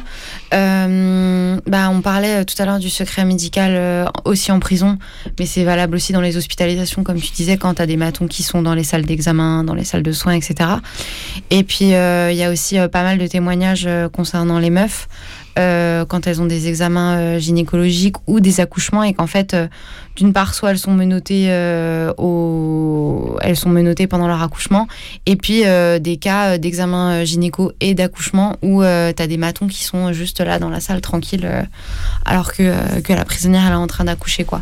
Donc voilà juste des cas où en fait genre le respect et la dignité du, prisonnier ou de la prisonnière est totalement pas, pas là quoi. Voilà euh, ce que, ce que tu disais, euh, ça m'a fait penser à ça quoi. Et euh, moi, quand tu parlais de, hum, de la question de, de- des conditions de détention quand tu es en UHSI, ça fait vraiment euh, ce truc de, de. Non seulement on peut grave faire. euh, en tôle, ils font grave du chantage aux soins en disant il faut absolument. euh, Enfin, la carotte et le bâton, enfin, il faut absolument que tu te tiennes. que tu aies un certain comportement pour te faire soigner. Mais quand bien même euh, t'as- T'obtiens ça, T'obtiens ça, en fait. ouais. T'obtiens ça dans des conditions qui sont atroces et où du coup tu te retrouves à devoir, à devoir effectivement faire le choix entre être en détention dans, avec certaines, certaines possibilités de parloir, de promenade et De que en fait si tu veux- de cantine. Et puis que si Mm. tu veux te faire soigner, en fait tu te retrouves dans des situations qui sont encore plus trash que celles que tu vis déjà. Et que du coup ça montre bien ce truc de, en fait, enfin, qui a absolument aucun intérêt pour l'administration pénitentiaire que les que les détenus euh, prennent soin d'eux ou prennent arrivent à se faire euh, soigner. et que du coup ça de toute manière tu te retrouves euh, dans des situations de toujours plus trash. Enfin ouais. Ce truc euh, que tu disais euh, de pas pouvoir fumer, enfin c'est grave quand même. Genre en fait, il y a aucun espace qui est pensé pour que les prisonniers euh, puissent fumer, alors qu'en fait, t'as des gens qui sont addicts à la clope et qui, euh, enfin pour qui ne pas fumer pendant 15 jours, euh, ça va être genre super dur psychologiquement, machin et tout. Enfin voilà, en fait, tu te rends compte que c'est pensé pour la sécurité et et, et que le bien-être euh, des personnes à l'intérieur euh, sera voilà et pas du tout envisagé quoi. Et s'il leur donne des patchs Ah, ça va. Super. Ah et en plus sur, la, sur le truc de la clope, en vrai, c'est des, justement, c'est des conditions qui sont déjà plus stressantes, ou sûrement t'as un stress euh, lié à ta santé, en plus t'es dans Ouais. des conditions hyper stressantes, et du coup c'est sûr que cette contrainte de la cigarette, c'est... Ouais. Bah voilà, on sait que c'est un enjeu de ouf, enfin que c'est déjà un moyen de pression de ouf euh, sur les détenus en permanence, euh, ces histoires d'addiction, notamment d'addiction à la clope, quoi. de- D'obtenir tes clopes et tout, c'est un moyen, un levier, euh, un levier assez fort sur plein de gens parce que c'est quand même une substance qui est très très addictive, quoi. Mm. Et surtout quand tu es dans des conditions euh, de stress euh, intense comme Mm, peut mm. créer l'enfermement, et, et du coup, ouais, c'est. C'est vraiment euh, minable que Ouais. de pas, de, de pas permettre aux gens de fumer quoi. Enfin, Mhm, c'est mhm, vraiment di- dissuasif en tout cas pour euh, plein de gens. Puis en plus, comme tu tu imagines bien que quand tu es un ou une détenue et que tu veux te faire soigner et que du coup tu accèdes euh, à la possibilité d'aller en UHSI ou je sais pas quoi, en fait, tu aucune idée de possiblement, enfin c'est sûr, tu aucune idée de combien de temps tu vas y rester aussi parce que ça dépend vraiment pas beaucoup, ça dépend pas de toi et ça dépend des médecins et ça dépend Mm. de la lenteur euh, à laquelle tu vas avoir accès à tel et tel examen et à tel médecin. Est-ce qu'il va pouvoir te recevoir ou je sais pas quoi? Du coup, tu disais en moyenne, les gens ils restent 12 jours. Mais du coup, possiblement, quand tu, sors- quand tu pars de la prison, tu sais pas. Et du coup, si tu si es fumeur ou fumeuse et qu'en fait, tu aucune idée de combien de temps il va falloir que tu, te- que tu ne fumes pas, Mhm. enfin, possiblement, tu te dis, bah non, en fait, je vais pas rester une semaine sans fumer. Enfin, du coup, c'est vraiment un truc de, effectivement, de. C'est un des nombreux aspects euh, qui fait que genre euh, qui rend l'accès aux soins euh, encore plus compliqué quoi. Euh, on continue euh, à parler de tout ça dans 5 minutes, mais avant ça, on va faire une petite pause musicale euh, où on va écouter Ça ne se voit pas du tout de Anne Sylvestre.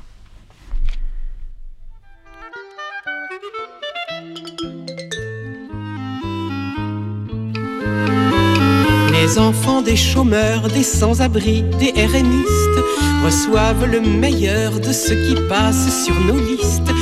Couverts de pieds d'encap, de vêtements des grandes marques, fini le handicap et bien malin qui les remarque. Ça gêne beaucoup moins et quand ils se lavent les mains, je vous jure, on s'y tromperait, on dirait des enfants, des vrais. Ça ne se voit pas du tout, pas du tout, ça ne se voit pas du tout. Ça ne se voit pas du tout, pas du tout, ça ne se voit pas du tout. Ces gens dans le métro qui nous imposent leur musique, ceux qui parlent trop en recherchant le pathétique. Jamais vous ne croiriez qu'ils sont vraiment ce qu'ils prétendent. Ils sont bien habillés, il y en a qui sentent la lavande. Leur faire la charité, moi j'aurais peur de les vexer. Entre nous, eh bien franchement, ils sont pauvres ou ils font semblant. Ça ne se voit pas du tout, pas du tout. Ça ne se voit pas du tout. Ça ne se voit pas du tout, pas du tout. Ça ne se voit pas du tout. Mon épicier m'a dit qu'autrefois dans le voisinage, il y avait des taudis qui déparaient le paysage. Il devait s'y passer les choses que l'on imagine. On ne pouvait laisser proliférer cette vermine. On les a remplacés par des immeubles polissés. Ce qu'on a fait des habitants qui sont relogés depuis longtemps. Ça ne se voit pas du tout, pas du tout. Ça ne se voit pas du tout. Ça ne se voit pas du tout, pas du tout. Ça ne se voit pas du tout. Quand ma fille a fauté, j'ai failli la mettre à la porte. Mais j'étais révolté à la seule idée qu'elle avorte. Il y a des endroits où on peut arranger les choses. Et tout le monde croit qu'en ce moment, elle se repose. Elle a eu son bébé, il était bien un peu foncé. Mais tout de même assez mignon, ça sera mieux pour l'adoption. Ça ne se voit pas du tout, pas du tout. Ça ne se voit pas du tout. Ça ne se voit pas du tout, pas du tout. Ça ne se voit pas du tout. Mon fils qui est très beau va bien se décider, j'espère, à reprendre le flambeau de la famille et des affaires. Il n'a pas l'air pressé de rechercher le mariage. J'ai beau lui présenter des jeunes filles de son âge. Il n'y a que des garçons qui viennent le voir à la maison. Mais s'il avait des goûts pervers, je le saurais, je suis sa mère. Ça ne se voit pas du tout, pas du tout. Ça ne se voit pas du tout. Ça ne se voit pas du tout, pas du tout. Ça ne se voit pas du tout.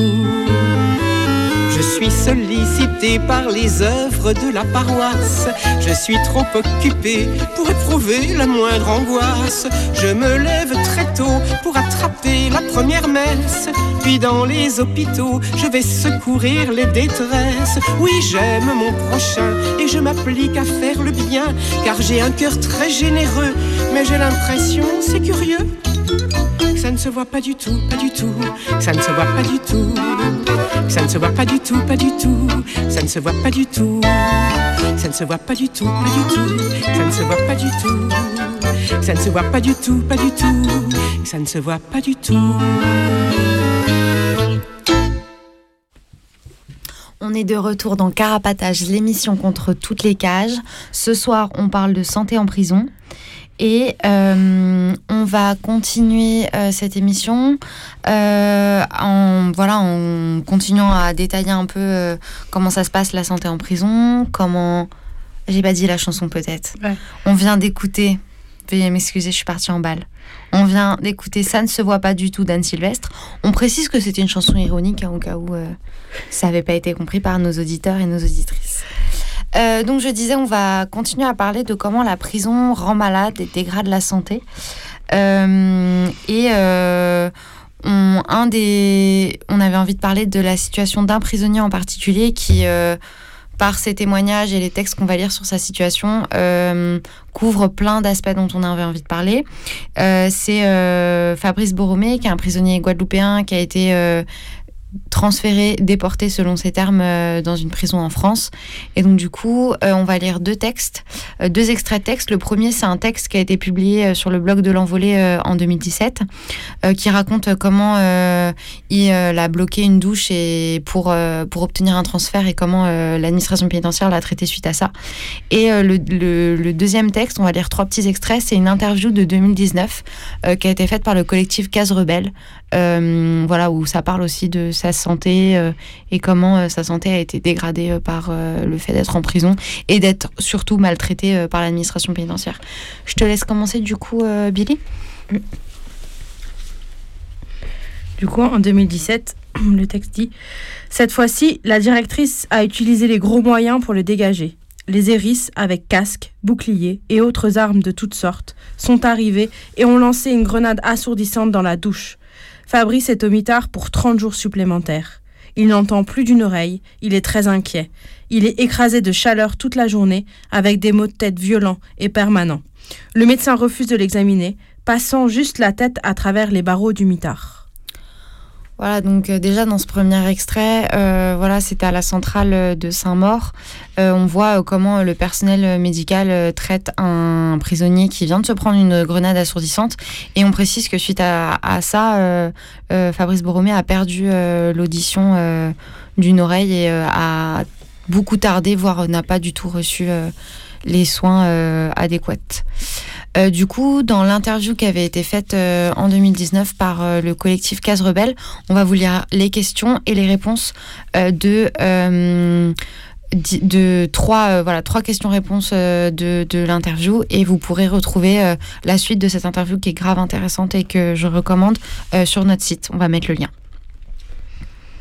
Juste avant de, de, lire la première question, ça parle du fait qu'il est à l'isolement depuis 7 ans. Et et on n'en a pas parlé là jusqu'ici. Peut-être il faut dire quand même euh, un, mot là-dessus. Que, euh, je, corrigez-moi si je me trompe, mais j'ai l'impression que s'il est à l'isolement, c'est aussi lié depuis le début à ses, à ce qui, à, ce qui met en place pour essayer d'être retransféré euh, vers la Guadeloupe et notamment une, une, prise d'otage de, de Maton. et que du coup, il me semble, hein, peut-être que si je dis pas de bêtises, c'est pour ça qu'il est placé à l'isolement depuis des années et des années. Mm, mm, mm. C'était juste pour recontextualiser un peu euh, la, première. Euh, et qu'il est particulièrement surveillé et que voilà, l'administration pénitentiaire l'a pas du tout à la bonne. Euh, dans deux semaines, on va faire une émission sur les prisons d'outre-mer et du coup probablement que ce que la situation de Fabrice Boromé va, on va en reparler à cette occasion-là. Quel impact cet isolement contraint a-t-il sur ton, sur ton quotidien, sur ton moral? L'isolement depuis plus de 7 ans. Je suis perpétuellement en stress intense. J'ai un ulcère grave, je vomis du sang, et j'ai la vue qui baisse beaucoup. Et beaucoup sont devenus fous après bien moins d'années d'isolement. Peux-tu nous expliquer quelles sont tes conditions de détention actuelles? Quel droit de visite? Quel type de harcèlement subis-tu au quotidien? Mes conditions de détention sont les casquets et les menottes par une trappe comme un chien. Les repas, je suis menottée pour les prendre et même pour voir le médecin et la psychologue. Je dois être menottée en audience et sinon, je parle au médecin par la trappe. Au sujet des harcèlements, les casquets me disent par la trappe lors des repas Mets la patte pour les menottes et rigolent. Tu as été et tu es victime de défauts de soins. Est-ce que tu peux nous parler de ton état de santé actuel, des examens qui te sont refusés et aussi de la manière dont tu as été traité après l'attaque à la grenade de désencerclement à Saint-Maur Le médecin qui m'a fait une fibroscopie au mois de juin pour mon ulcère a demandé il y a plus de deux mois que je refasse, que je refasse une afin d'écarter un cancer. C'est ce qu'il a dit à la prison. J'attends toujours. J'attends toujours aussi l'IRM pour mon cerveau, pour voir les dommages subis par les deux grenades à Saint-Maur il y a deux ans. Et au sujet de l'attaque des deux grenades, on m'a placé au cachot pendant 35 jours, sans voir un médecin, et ni pouvoir même appeler mon avocat et ma famille. On m'a même coupé l'eau dans le cachot pendant trois jours, et pourtant je saignais beaucoup de l'oreille gauche.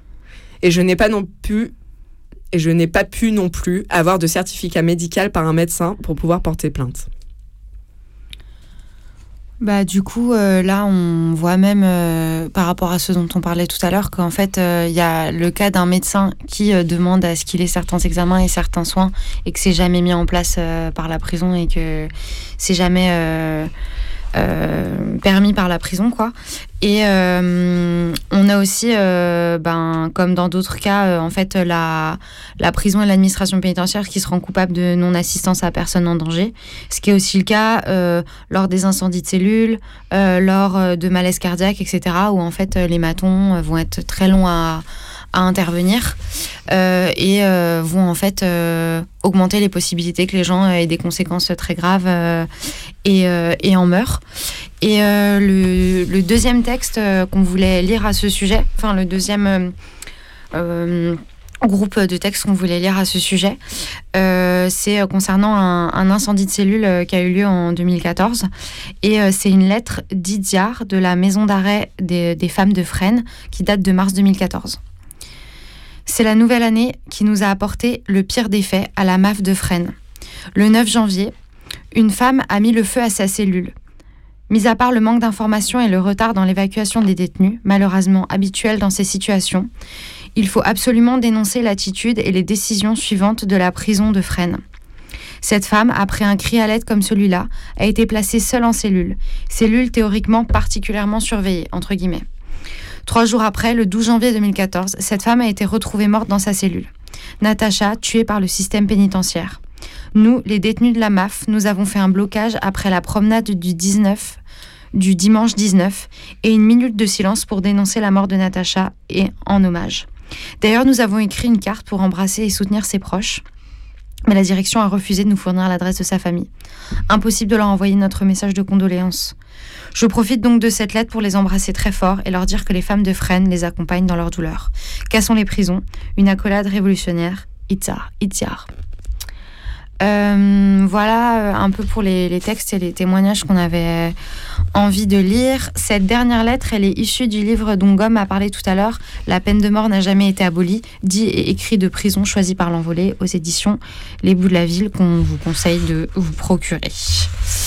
Euh, on peut revenir euh, sur les cellules anti-suicide, cellules de surveillance dont parlait Thiard dans sa lettre, euh, qui sont aussi euh, beaucoup utilisées comme technique de répression, etc. Ouais, globalement, je pense les un peu les, mesures anti-suicide, on, peut en parler sur comment en fait bah, elles sont utilisées plus à des fins répressives euh, qu'à des fins euh, vraiment de porter assistance euh, ou quoi. ou bah, par exemple, une des mesures anti-suicide, ça va être le, check à l'œilleton une fois par heure toutes les nuits. Et c'est d'ailleurs la mesure qui est appliquée à toutes les personnes qui sont arrivantes, du coup qui sont dans les quartiers arrivants. C'est toute la nuit, chaque heure, il y a les matons qui viennent allumer la lumière, mmh. regarder à l'œilleton Et si la personne n'est pas s'il n'y a pas la tête qui est visible ou quoi, mmh. taper, éventuellement réveiller la personne s'ils ont un doute et tout ça. Du coup, on imagine ce que ça fait sur euh, le sommeil et le moral de d'être épié comme ça euh, pendant toute la nuit, euh, d'avoir la lumière qui s'allume toutes les heures et d'être observé une fois par heure, voilà. Et sachant que ça, c'est des mesures pour les personnes qui sont déclarées comme à tendance suicidaire, entre mm. guillemets, bah, c'est des mesures qui peuvent leur être appliquées pendant toute leur détention, en fait. Et, et du coup, on voit comment c'est une hypocrisie et comment mm. en fait c'est utilisé pour surveiller les gens, mais quand il y a vraiment des problèmes et quand les gens justement tapent, quand, euh, quand voilà quelqu'un a besoin euh, d'aide dans une cellule, comment il n'y a jamais personne qui réapplique ou alors euh, enfin que ça prend du temps et mm, aussi et voilà et c'est aussi les lourdeurs bureaucratiques dont on parlait un peu, c'est que bah voilà c'est les protocoles, la nuit il n'y a pas de euh, les matons qui font les matons qui font les, les rondes, ils n'ont pas les clés des cellules. Donc ça prend plus de temps. S'il y a un problème, mm. il faut aller chercher le gradé qui n'est pas enfin des, personne n'est dans les ailes de toute mm. manière. Et du coup c'est enfin voilà ça, ça prend du temps.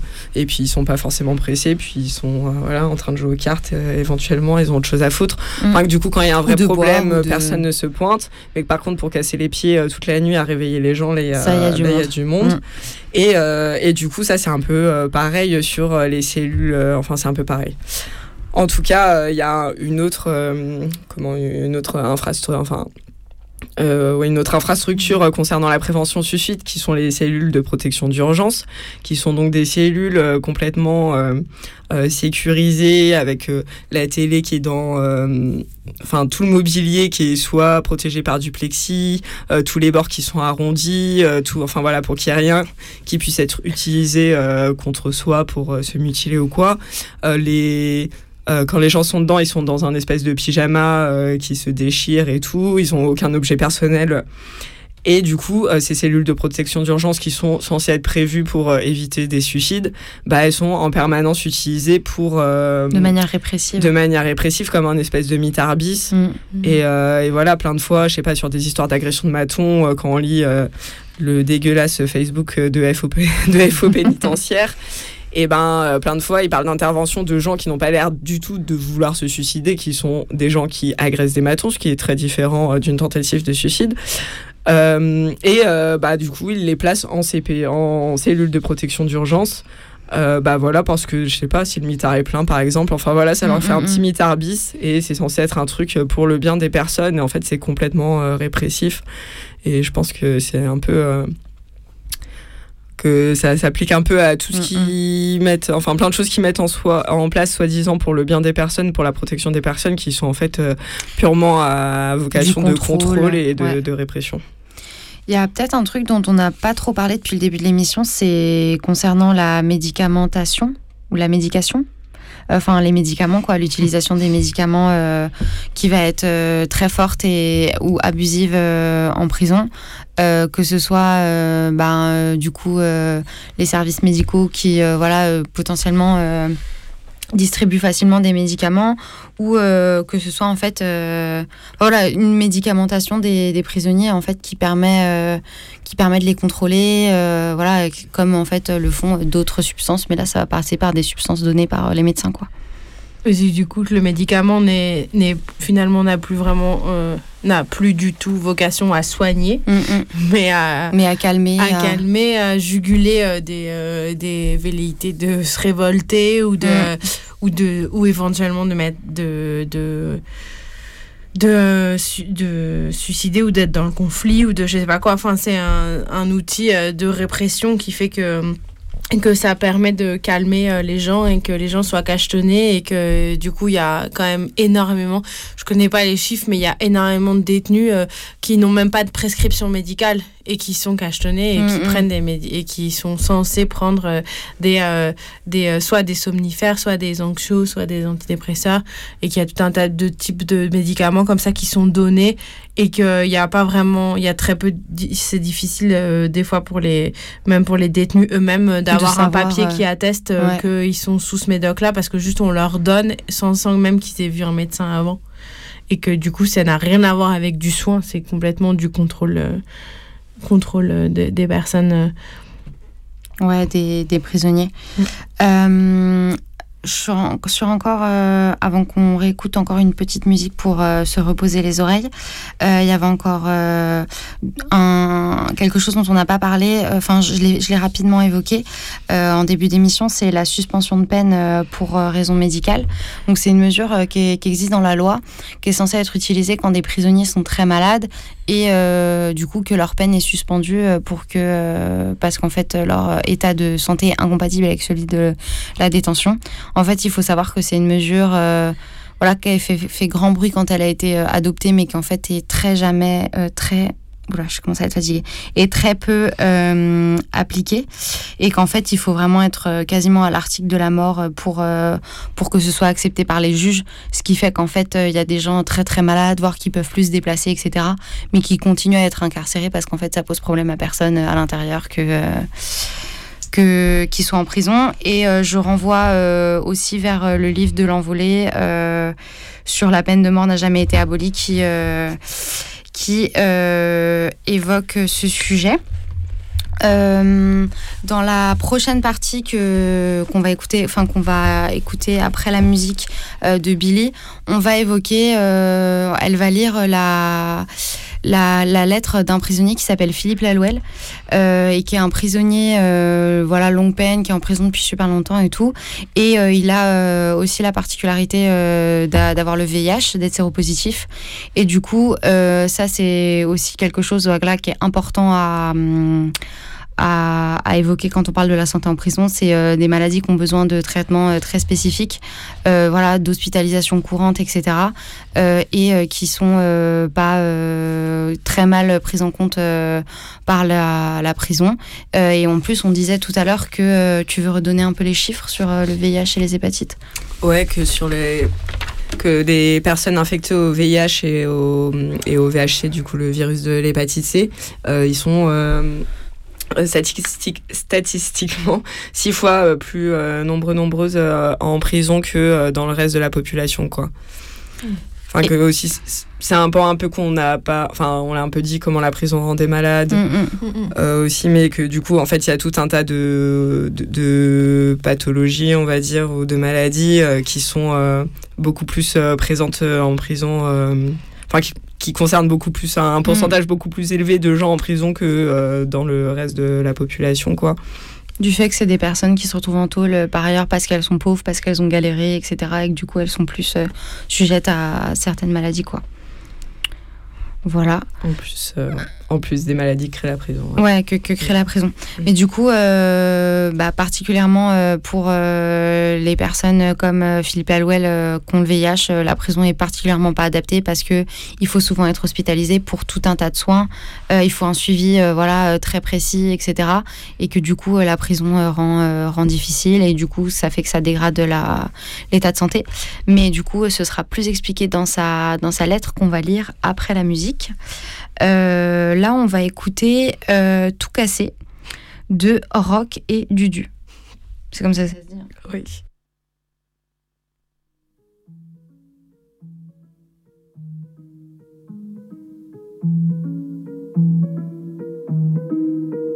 Cherche pas l'amour dans le papier. Y aura jamais assez. Y a trop de sang sur leur billet. Moi je leur laisse ça en ça contrôle, ça encaisse. On a pas encore, on a même graillé la laisse. Ils nous enterrent, ça nous blesse. Pendant que nos potes dorment dehors, eux, comptent les espèces. Je joue gros bluff, je du cinéma. Je suis pas un guerrier, je suis pas xéna. Pillé, vanish comme un cancre. Fight back comme si j'étais sûr de moi. Dehors c'est des mirages et moi je rage beaucoup On grimpe pas les étages, gros gros gros Dehors c'est que carnage, à quoi ils jouent? On encaisse que les dommages ils sont tout tout Dehors c'est des mirages et moi je rage beaucoup que carnage, à quoi ils jouent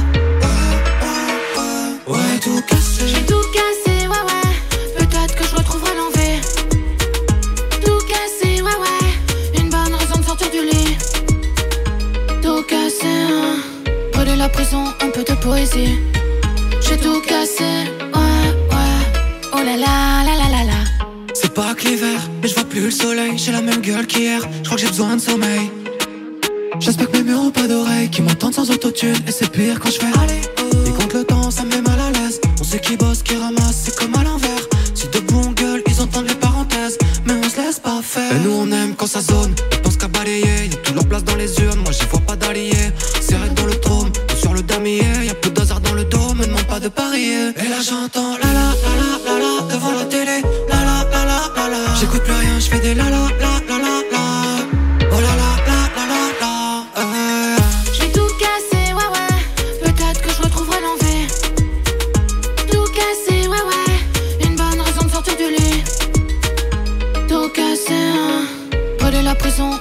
De poésie. J'ai tout cassé, ouais ouais. Ouais, tout cassé. J'ai tout cassé, ouais ouais. Peut-être que je retrouverai l'envie. Tout cassé, ouais ouais. Une bonne raison de sortir du lit. Tout cassé, hein. Voler la prison, un peu de poésie. J'ai tout cassé,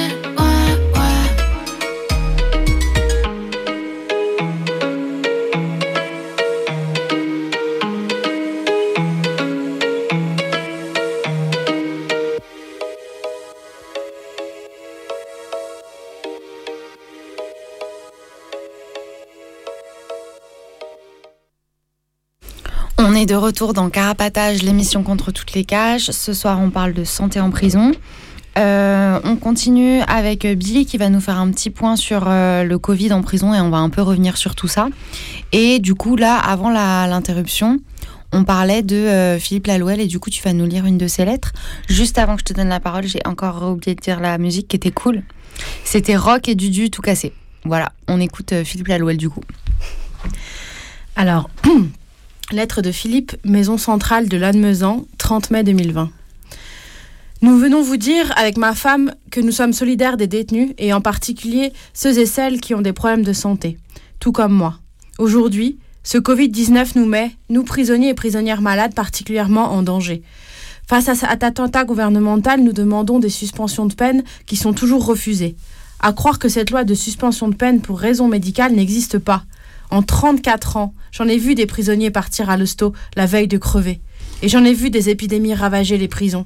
À cause du Covid-19, je suis, comme d'autres, dans l'impossibilité aujourd'hui de faire mes contrôles et bilans à l'hôpital, car après chaque sortie, chaque examen, je devrais passer 14 jours en isolement dans une cellule du quartier arrivant. Autant dire que j'y passerai ma vie. Avec cette logique absurde, il faudrait mettre tout le monde au quartier arrivant en permanence, puisque nous sommes tous les jours en contact avec les surveillants qui rentrent et sortent tous les jours de la centrale. Pour ma part, je suis atteint du VIH depuis 34 ans suite à une transfusion de sang contaminée après avoir été blessé par balle par la police dans les années 80. Mon parcours carcéral a été catastrophique à cause du VIH. Apprenant ma contamination en prison, je me suis évadée deux fois pour ne pas crever en prison et j'ai repris des années. Cela m'a coûté 34 ans de vie. Je me suis évadée pour ne pas crever en tôle. Ça ne plaît pas aux juges et aux juges d'application des peines que je dise cela. Ils disent que je me compte en victime. Entre guillemets. J'assume mes responsabilités, bien sûr. Depuis 34 ans, je n'ai connu la liberté que quelques mois pour cela.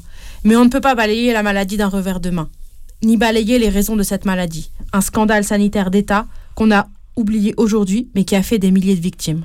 Personne ne peut l'affirmer, mais ma vie aurait sans doute pris un autre chemin si l'on ne, m'avait pas mis dans les veines un virus.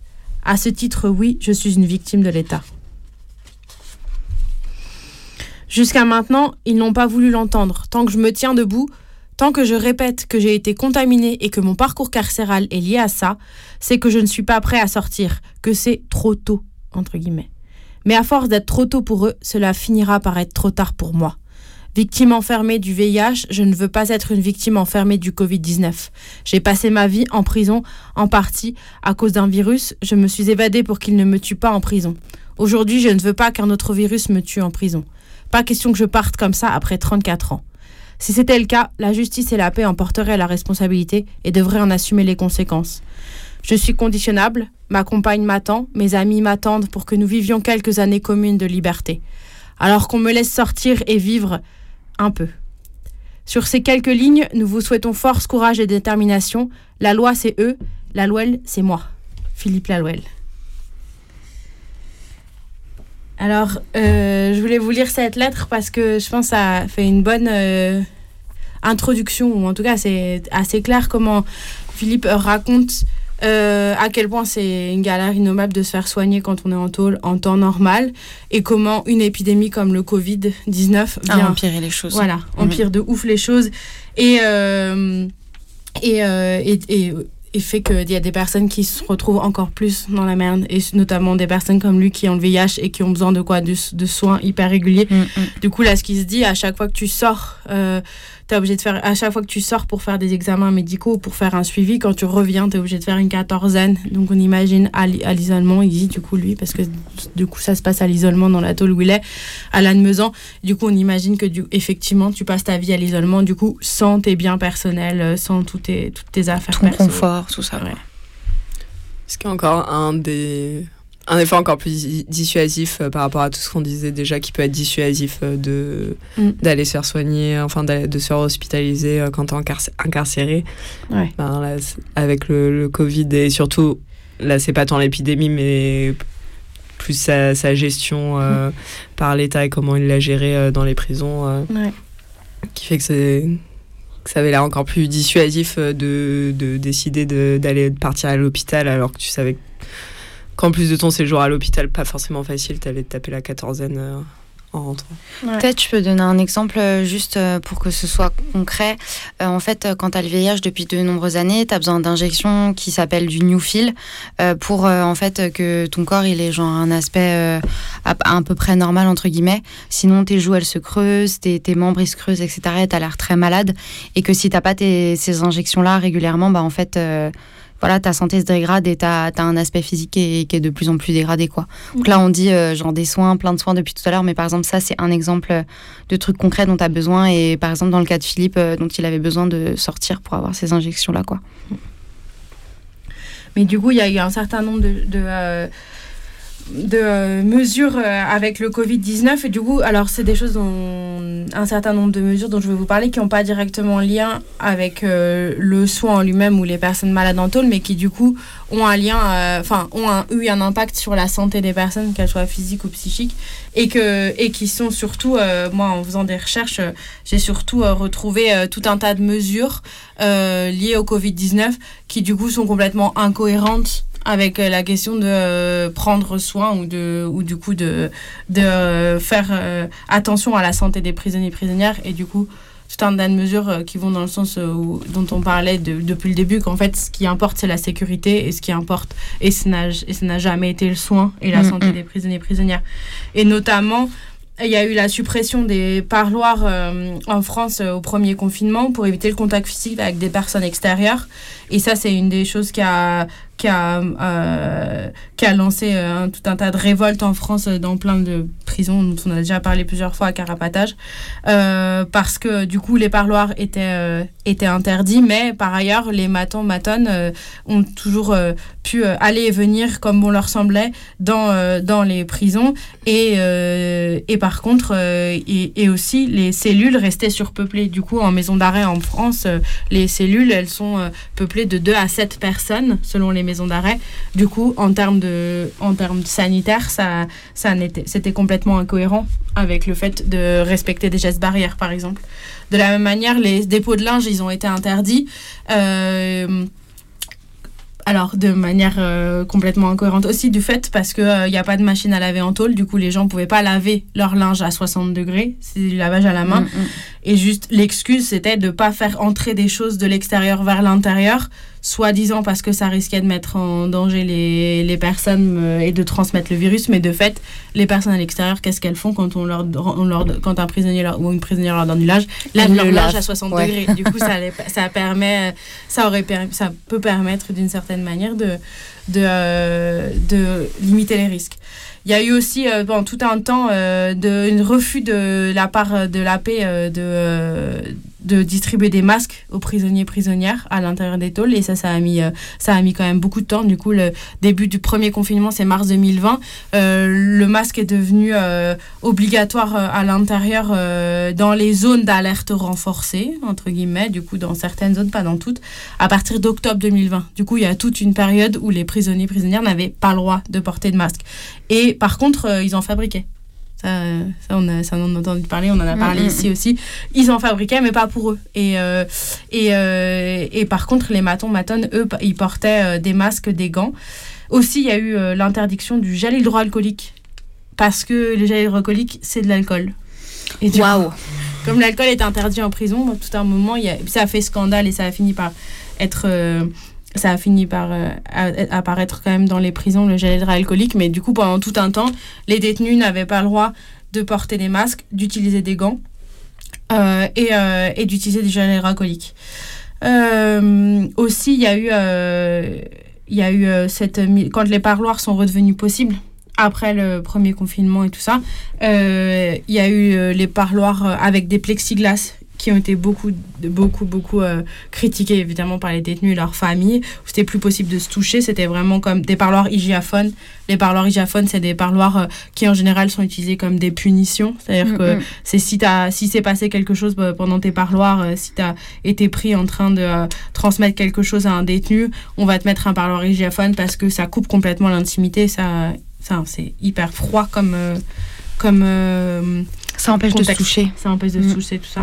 Et du coup là, les parloirs sont tous devenus des parloirs plexiglas. Et du coup, il y a pas mal, il y a beaucoup de détenus qui se sont plaints évidemment pendant des mois parce que d'un côté, ils avaient des parloirs hygiaphones avec leurs proches qui venaient de l'extérieur, soi-disant pour éviter les contacts avec l'extérieur. Et en même temps, ils avaient des entretiens avec. euh, ils voyaient les matons encore tous les jours Mhm. qui rentraient et sortaient. Et ils avaient de l'entretien avec les SPIP et les travailleurs sociaux et les visiteurs de prison sans plexiglas. Et du coup, il y a, il y a eu des, des, pas mal de. Oui, c'est de la répression déguisée sous, euh, Voilà. voilà, sous la, la santé, enfin sous prétexte sanitaire, quoi. Mm. Le but, c'était juste de, de, les- de, de, de mettre la pression sur les familles et les détenus, mais par contre, euh, effectivement, en, sur des points, un point de vue sanitaire, ça n'avait absolument aucune Mm, logique. Et aussi, il y a eu, euh, y a eu tout un, tout, euh, toute cette question de, euh, de, euh, des quatorzaines dont je parlais tout à l'heure et tout ça, euh, ça s'est joué aussi autour des unités de vie familiale, qui sont des petits appartements au sein duquel, de la prison où les détenus peuvent voir leurs proches et que ça peut durer entre 6 à 72 heures selon, selon le temps que ça fait que ton proche vient de voir. Et par exemple, là aussi, ça a eu beaucoup de. Ça a été beaucoup critiqué comment ça s'est repassé quand elles ont été rouvertes parce que. Parce que bah du coup le le, le ou la détenue qui va en unité familiale quand elle, revient euh, de, de son UVF euh, elle fait une quatorzaine encore aussi parce que euh, elle a été en contact pendant plusieurs heures avec une personne de l'extérieur. Du coup ça refait passer 14 jours à l'isolement alors que tu viens d'une UVF et euh, aussi, ça a été, euh, c'était compliqué parce que, euh, parce que les enfants, il faut faire un test PCR pour euh, entrer en- dans une UVF. Il faut avoir un test du coup PCR négatif. Sauf que les enfants peuvent pas faire de test Mm, mm. PCR. Et du coup, ça empêchait les enfants d'aller voir leurs leurs proches En en, UVF. UVF. Et que ça a été bon, pas mal dénoncé aussi. Et de fait, c'était au bon vouloir des directeurs et directrices de prison parce que en vrai, les enfants peuvent faire des tests salivaires. Et je sais pas exactement à quoi ça correspond, mais en tout cas, apparemment, c'était possible dans certaines prisons que les enfants, ils- en arrivant, ils fassent un test salivaire euh, qui euh, voulait dire. si- quoi. J'imagine qu'il n'est pas du tout aussi euh, précis et, Mm, mm, mm. et, et fiable qu'un test PCR, mais en tout cas, c'était possible. Et il y a des directeurs et des directrices de prison qui refusaient que les enfants rentrent, même en ayant fait un test salivaire. Voilà, ça, c'est des, euh, des différentes mesures qui ont été, euh, qui ont été mises. Et euh, ouais. Sur la, pour la, peut-être tu l'as déjà dit, euh, mais sur la quatorzaine, il y avait aussi la question des permissions que quand Oui, tu rentres, non, je l'ai pas dit, ouais, effectivement. que ça s'applique aussi à ça, évidemment. Enfin, Mm. là, dans la logique qu'on est en train d'écrire, qui est pas, qui nous semble plutôt illogique, mais Ouais. qui en tout cas est celle de l'administration pénitentiaire, bah du coup, pour des permissions, c'est pareil. Il y avait euh, ce truc de bah quand tu rentres de permission, quatorzaine, voilà, pour tout, toutes ces, tous ces petits trucs. euh, un peu plus sympa que tu peux avoir quand tu es en détention. Bah, il y avait mm espèce de, de contrainte de bah ouais, mais si tu le fais après, tu te retrouves en quatorzaine, en quatorzaine à pouvoir voir personne, à pas pouvoir aller en, promenade avec tes co-détenus habituels. Enfin, tout ça. Et, et du coup, voilà, ah, y a euh, d'après ce que j'ai compris et dans les recherches que j'ai faites, il y a, les détenus doivent, les, doivent avoir un pass sanitaire pour aller à l'hôpital, du coup. Et euh, dans le cas d'une urgence ou pour un suivi médical. Et que du coup, ça peut être un test antigénique négatif pour un rendez-vous à l'hôpital. Ou mais ça doit être un PCR si c'est pour une opération ou une hospitalisation de plus longue durée. Mais du coup, ça, je, ne sais pas comment ça se passe exactement dans les faits, parce que j'ai pas trouvé d'informations récentes là-dessus. Tout ce que j'ai trouvé, ça date déjà plusieurs mois. Et, mais on imagine que c'est encore plus compliqué qu'avant parce que il faut faire des demandes à l'écrit, il faut que le médecin de, du service euh, enfin le médecin qui est, à qui est dans la prison, il prévoit de te faire faire un mm, test mm, mm. avant que tu ailles à ton rendez-vous. Déjà qu'on te prévient la veille pour le lendemain que tu vas que as un rendez-vous médical pour éviter ce que tu disais euh, des questions de euh, transfert et du coup de tentative d'évasion et tout ça. On imagine le bordel que ça doit être à l'intérieur de la tôle de devoir faire ces tests-là. Surtout que j'ai l'impression quand bien même euh, quand bien même il y a une une campagne de vaccination des détenus assez importante, enfin assez importante. Non, elle a été lancée en en janvier 2021 et du coup ils ont lancé les vaccinations. De fait, euh, je, la population carcérale est beaucoup moins vaccinée que la population à l'extérieur. Mm, mm.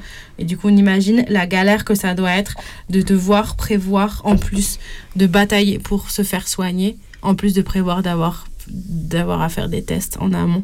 Parce que du coup il n'y a aucun aménagement par, le, par rapport au fait d'être tolard ou tolarde quoi. C'est le même régime que pour les gens à l'extérieur il faut que tu fais un test pour rentrer dans un hôpital. Ce qui est quand même particulièrement compliqué quand on est en tôle.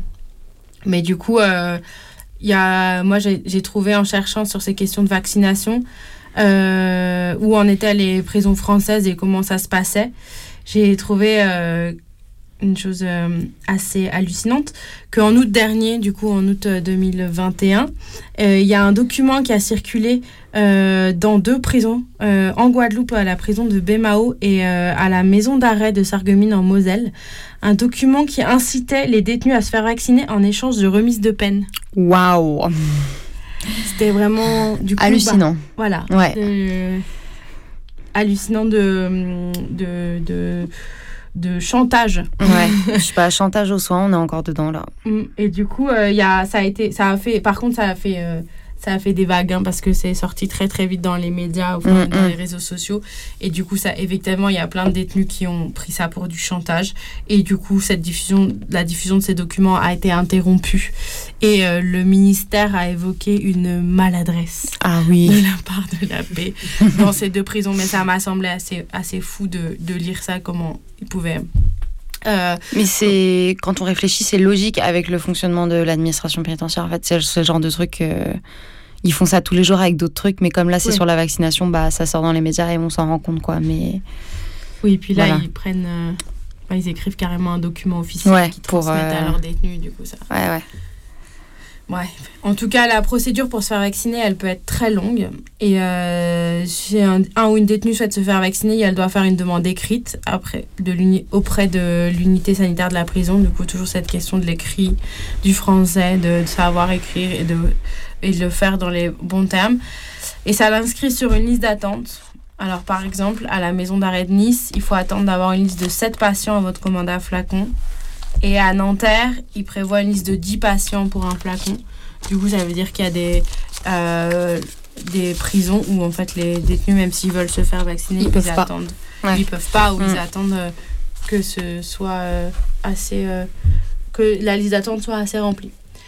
Du coup, voilà, c'est à peu près toutes les mesures dont j'ai entendu parler par rapport au Covid.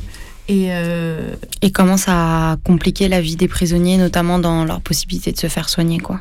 Oui, tout à fait. Et comme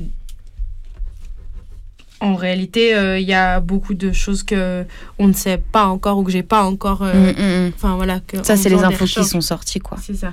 Il y a déjà quelques mois et du coup, euh, c'est sûr que actuellement, par exemple, on ne sait pas, sait pas exactement comment ça se passe et voilà, on continue à, à se renseigner, mais c'est vrai que c'est pas évident d'avoir euh, d'avoir des informations. S'il y a des personnes qui sont à l'intérieur qui nous écoutent ou des personnes euh, qui sont proches de prisonniers qui veulent nous écrire ou nous envoyer des messages pour nous donner des infos sur comment ça se passe à l'intérieur, n'hésitez pas. Donc c'est euh, voilà toutes, toutes les coordonnées que j'ai redonnées et l'adresse postale c'est Carapatage 4 Villa Stendhal 75 020 Paris. Je crois qu'on est un peu vers la fin de l'émission. On a dépassé parce qu'on avait beaucoup de choses à dire sur ce truc de, enfin, cette thématique de la santé en prison. Euh, on espère que c'était pas trop long et que c'était intéressant. Euh, et on se retrouve dans 15 jours, le 3 novembre, me semble-t-il, euh, pour une émission sur les prisons en Outre-mer.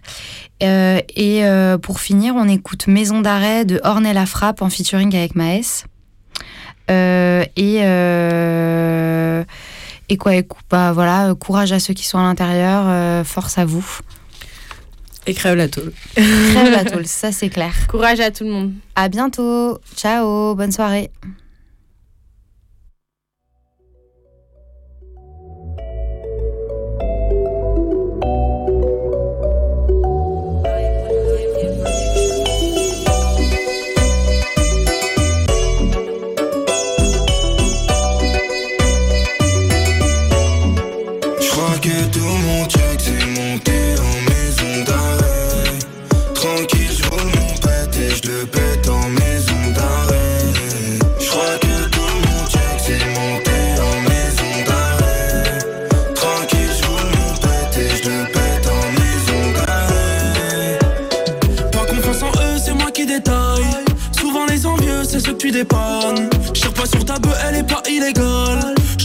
Rêve qui te ravitaille. Kiloté, passe par endurance. Est-ce que tu sais ce qu'on a enduré? Si ça déraille, faudra qu'on s'y fasse. Je crois que c'est le gilet qui donne envie de tirer. Des milliers de vœux pour une seule étoile. Ville point terrible, la daronne est pâle. Je connais bien ma rue, je la prends en phare éteint. La huisse, on le verra plus une fois qu'il sera repeint.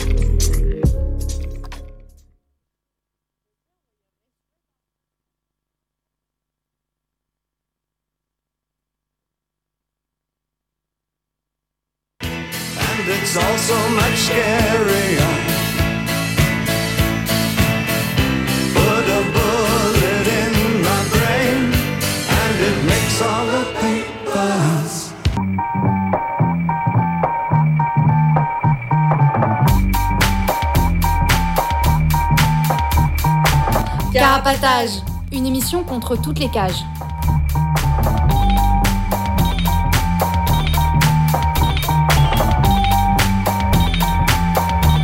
Carapatage, c'est une émission contre les prisons, la répression et le contrôle. À travers l'actualité de l'enfermement, mais aussi son histoire. En racontant les luttes à l'intérieur et à l'extérieur. En échangeant ce qu'on a vu, lu et entendu.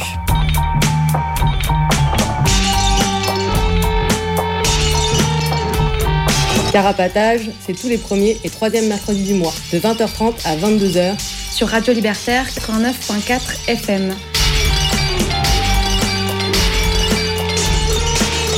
Carapatage contre toutes les cages.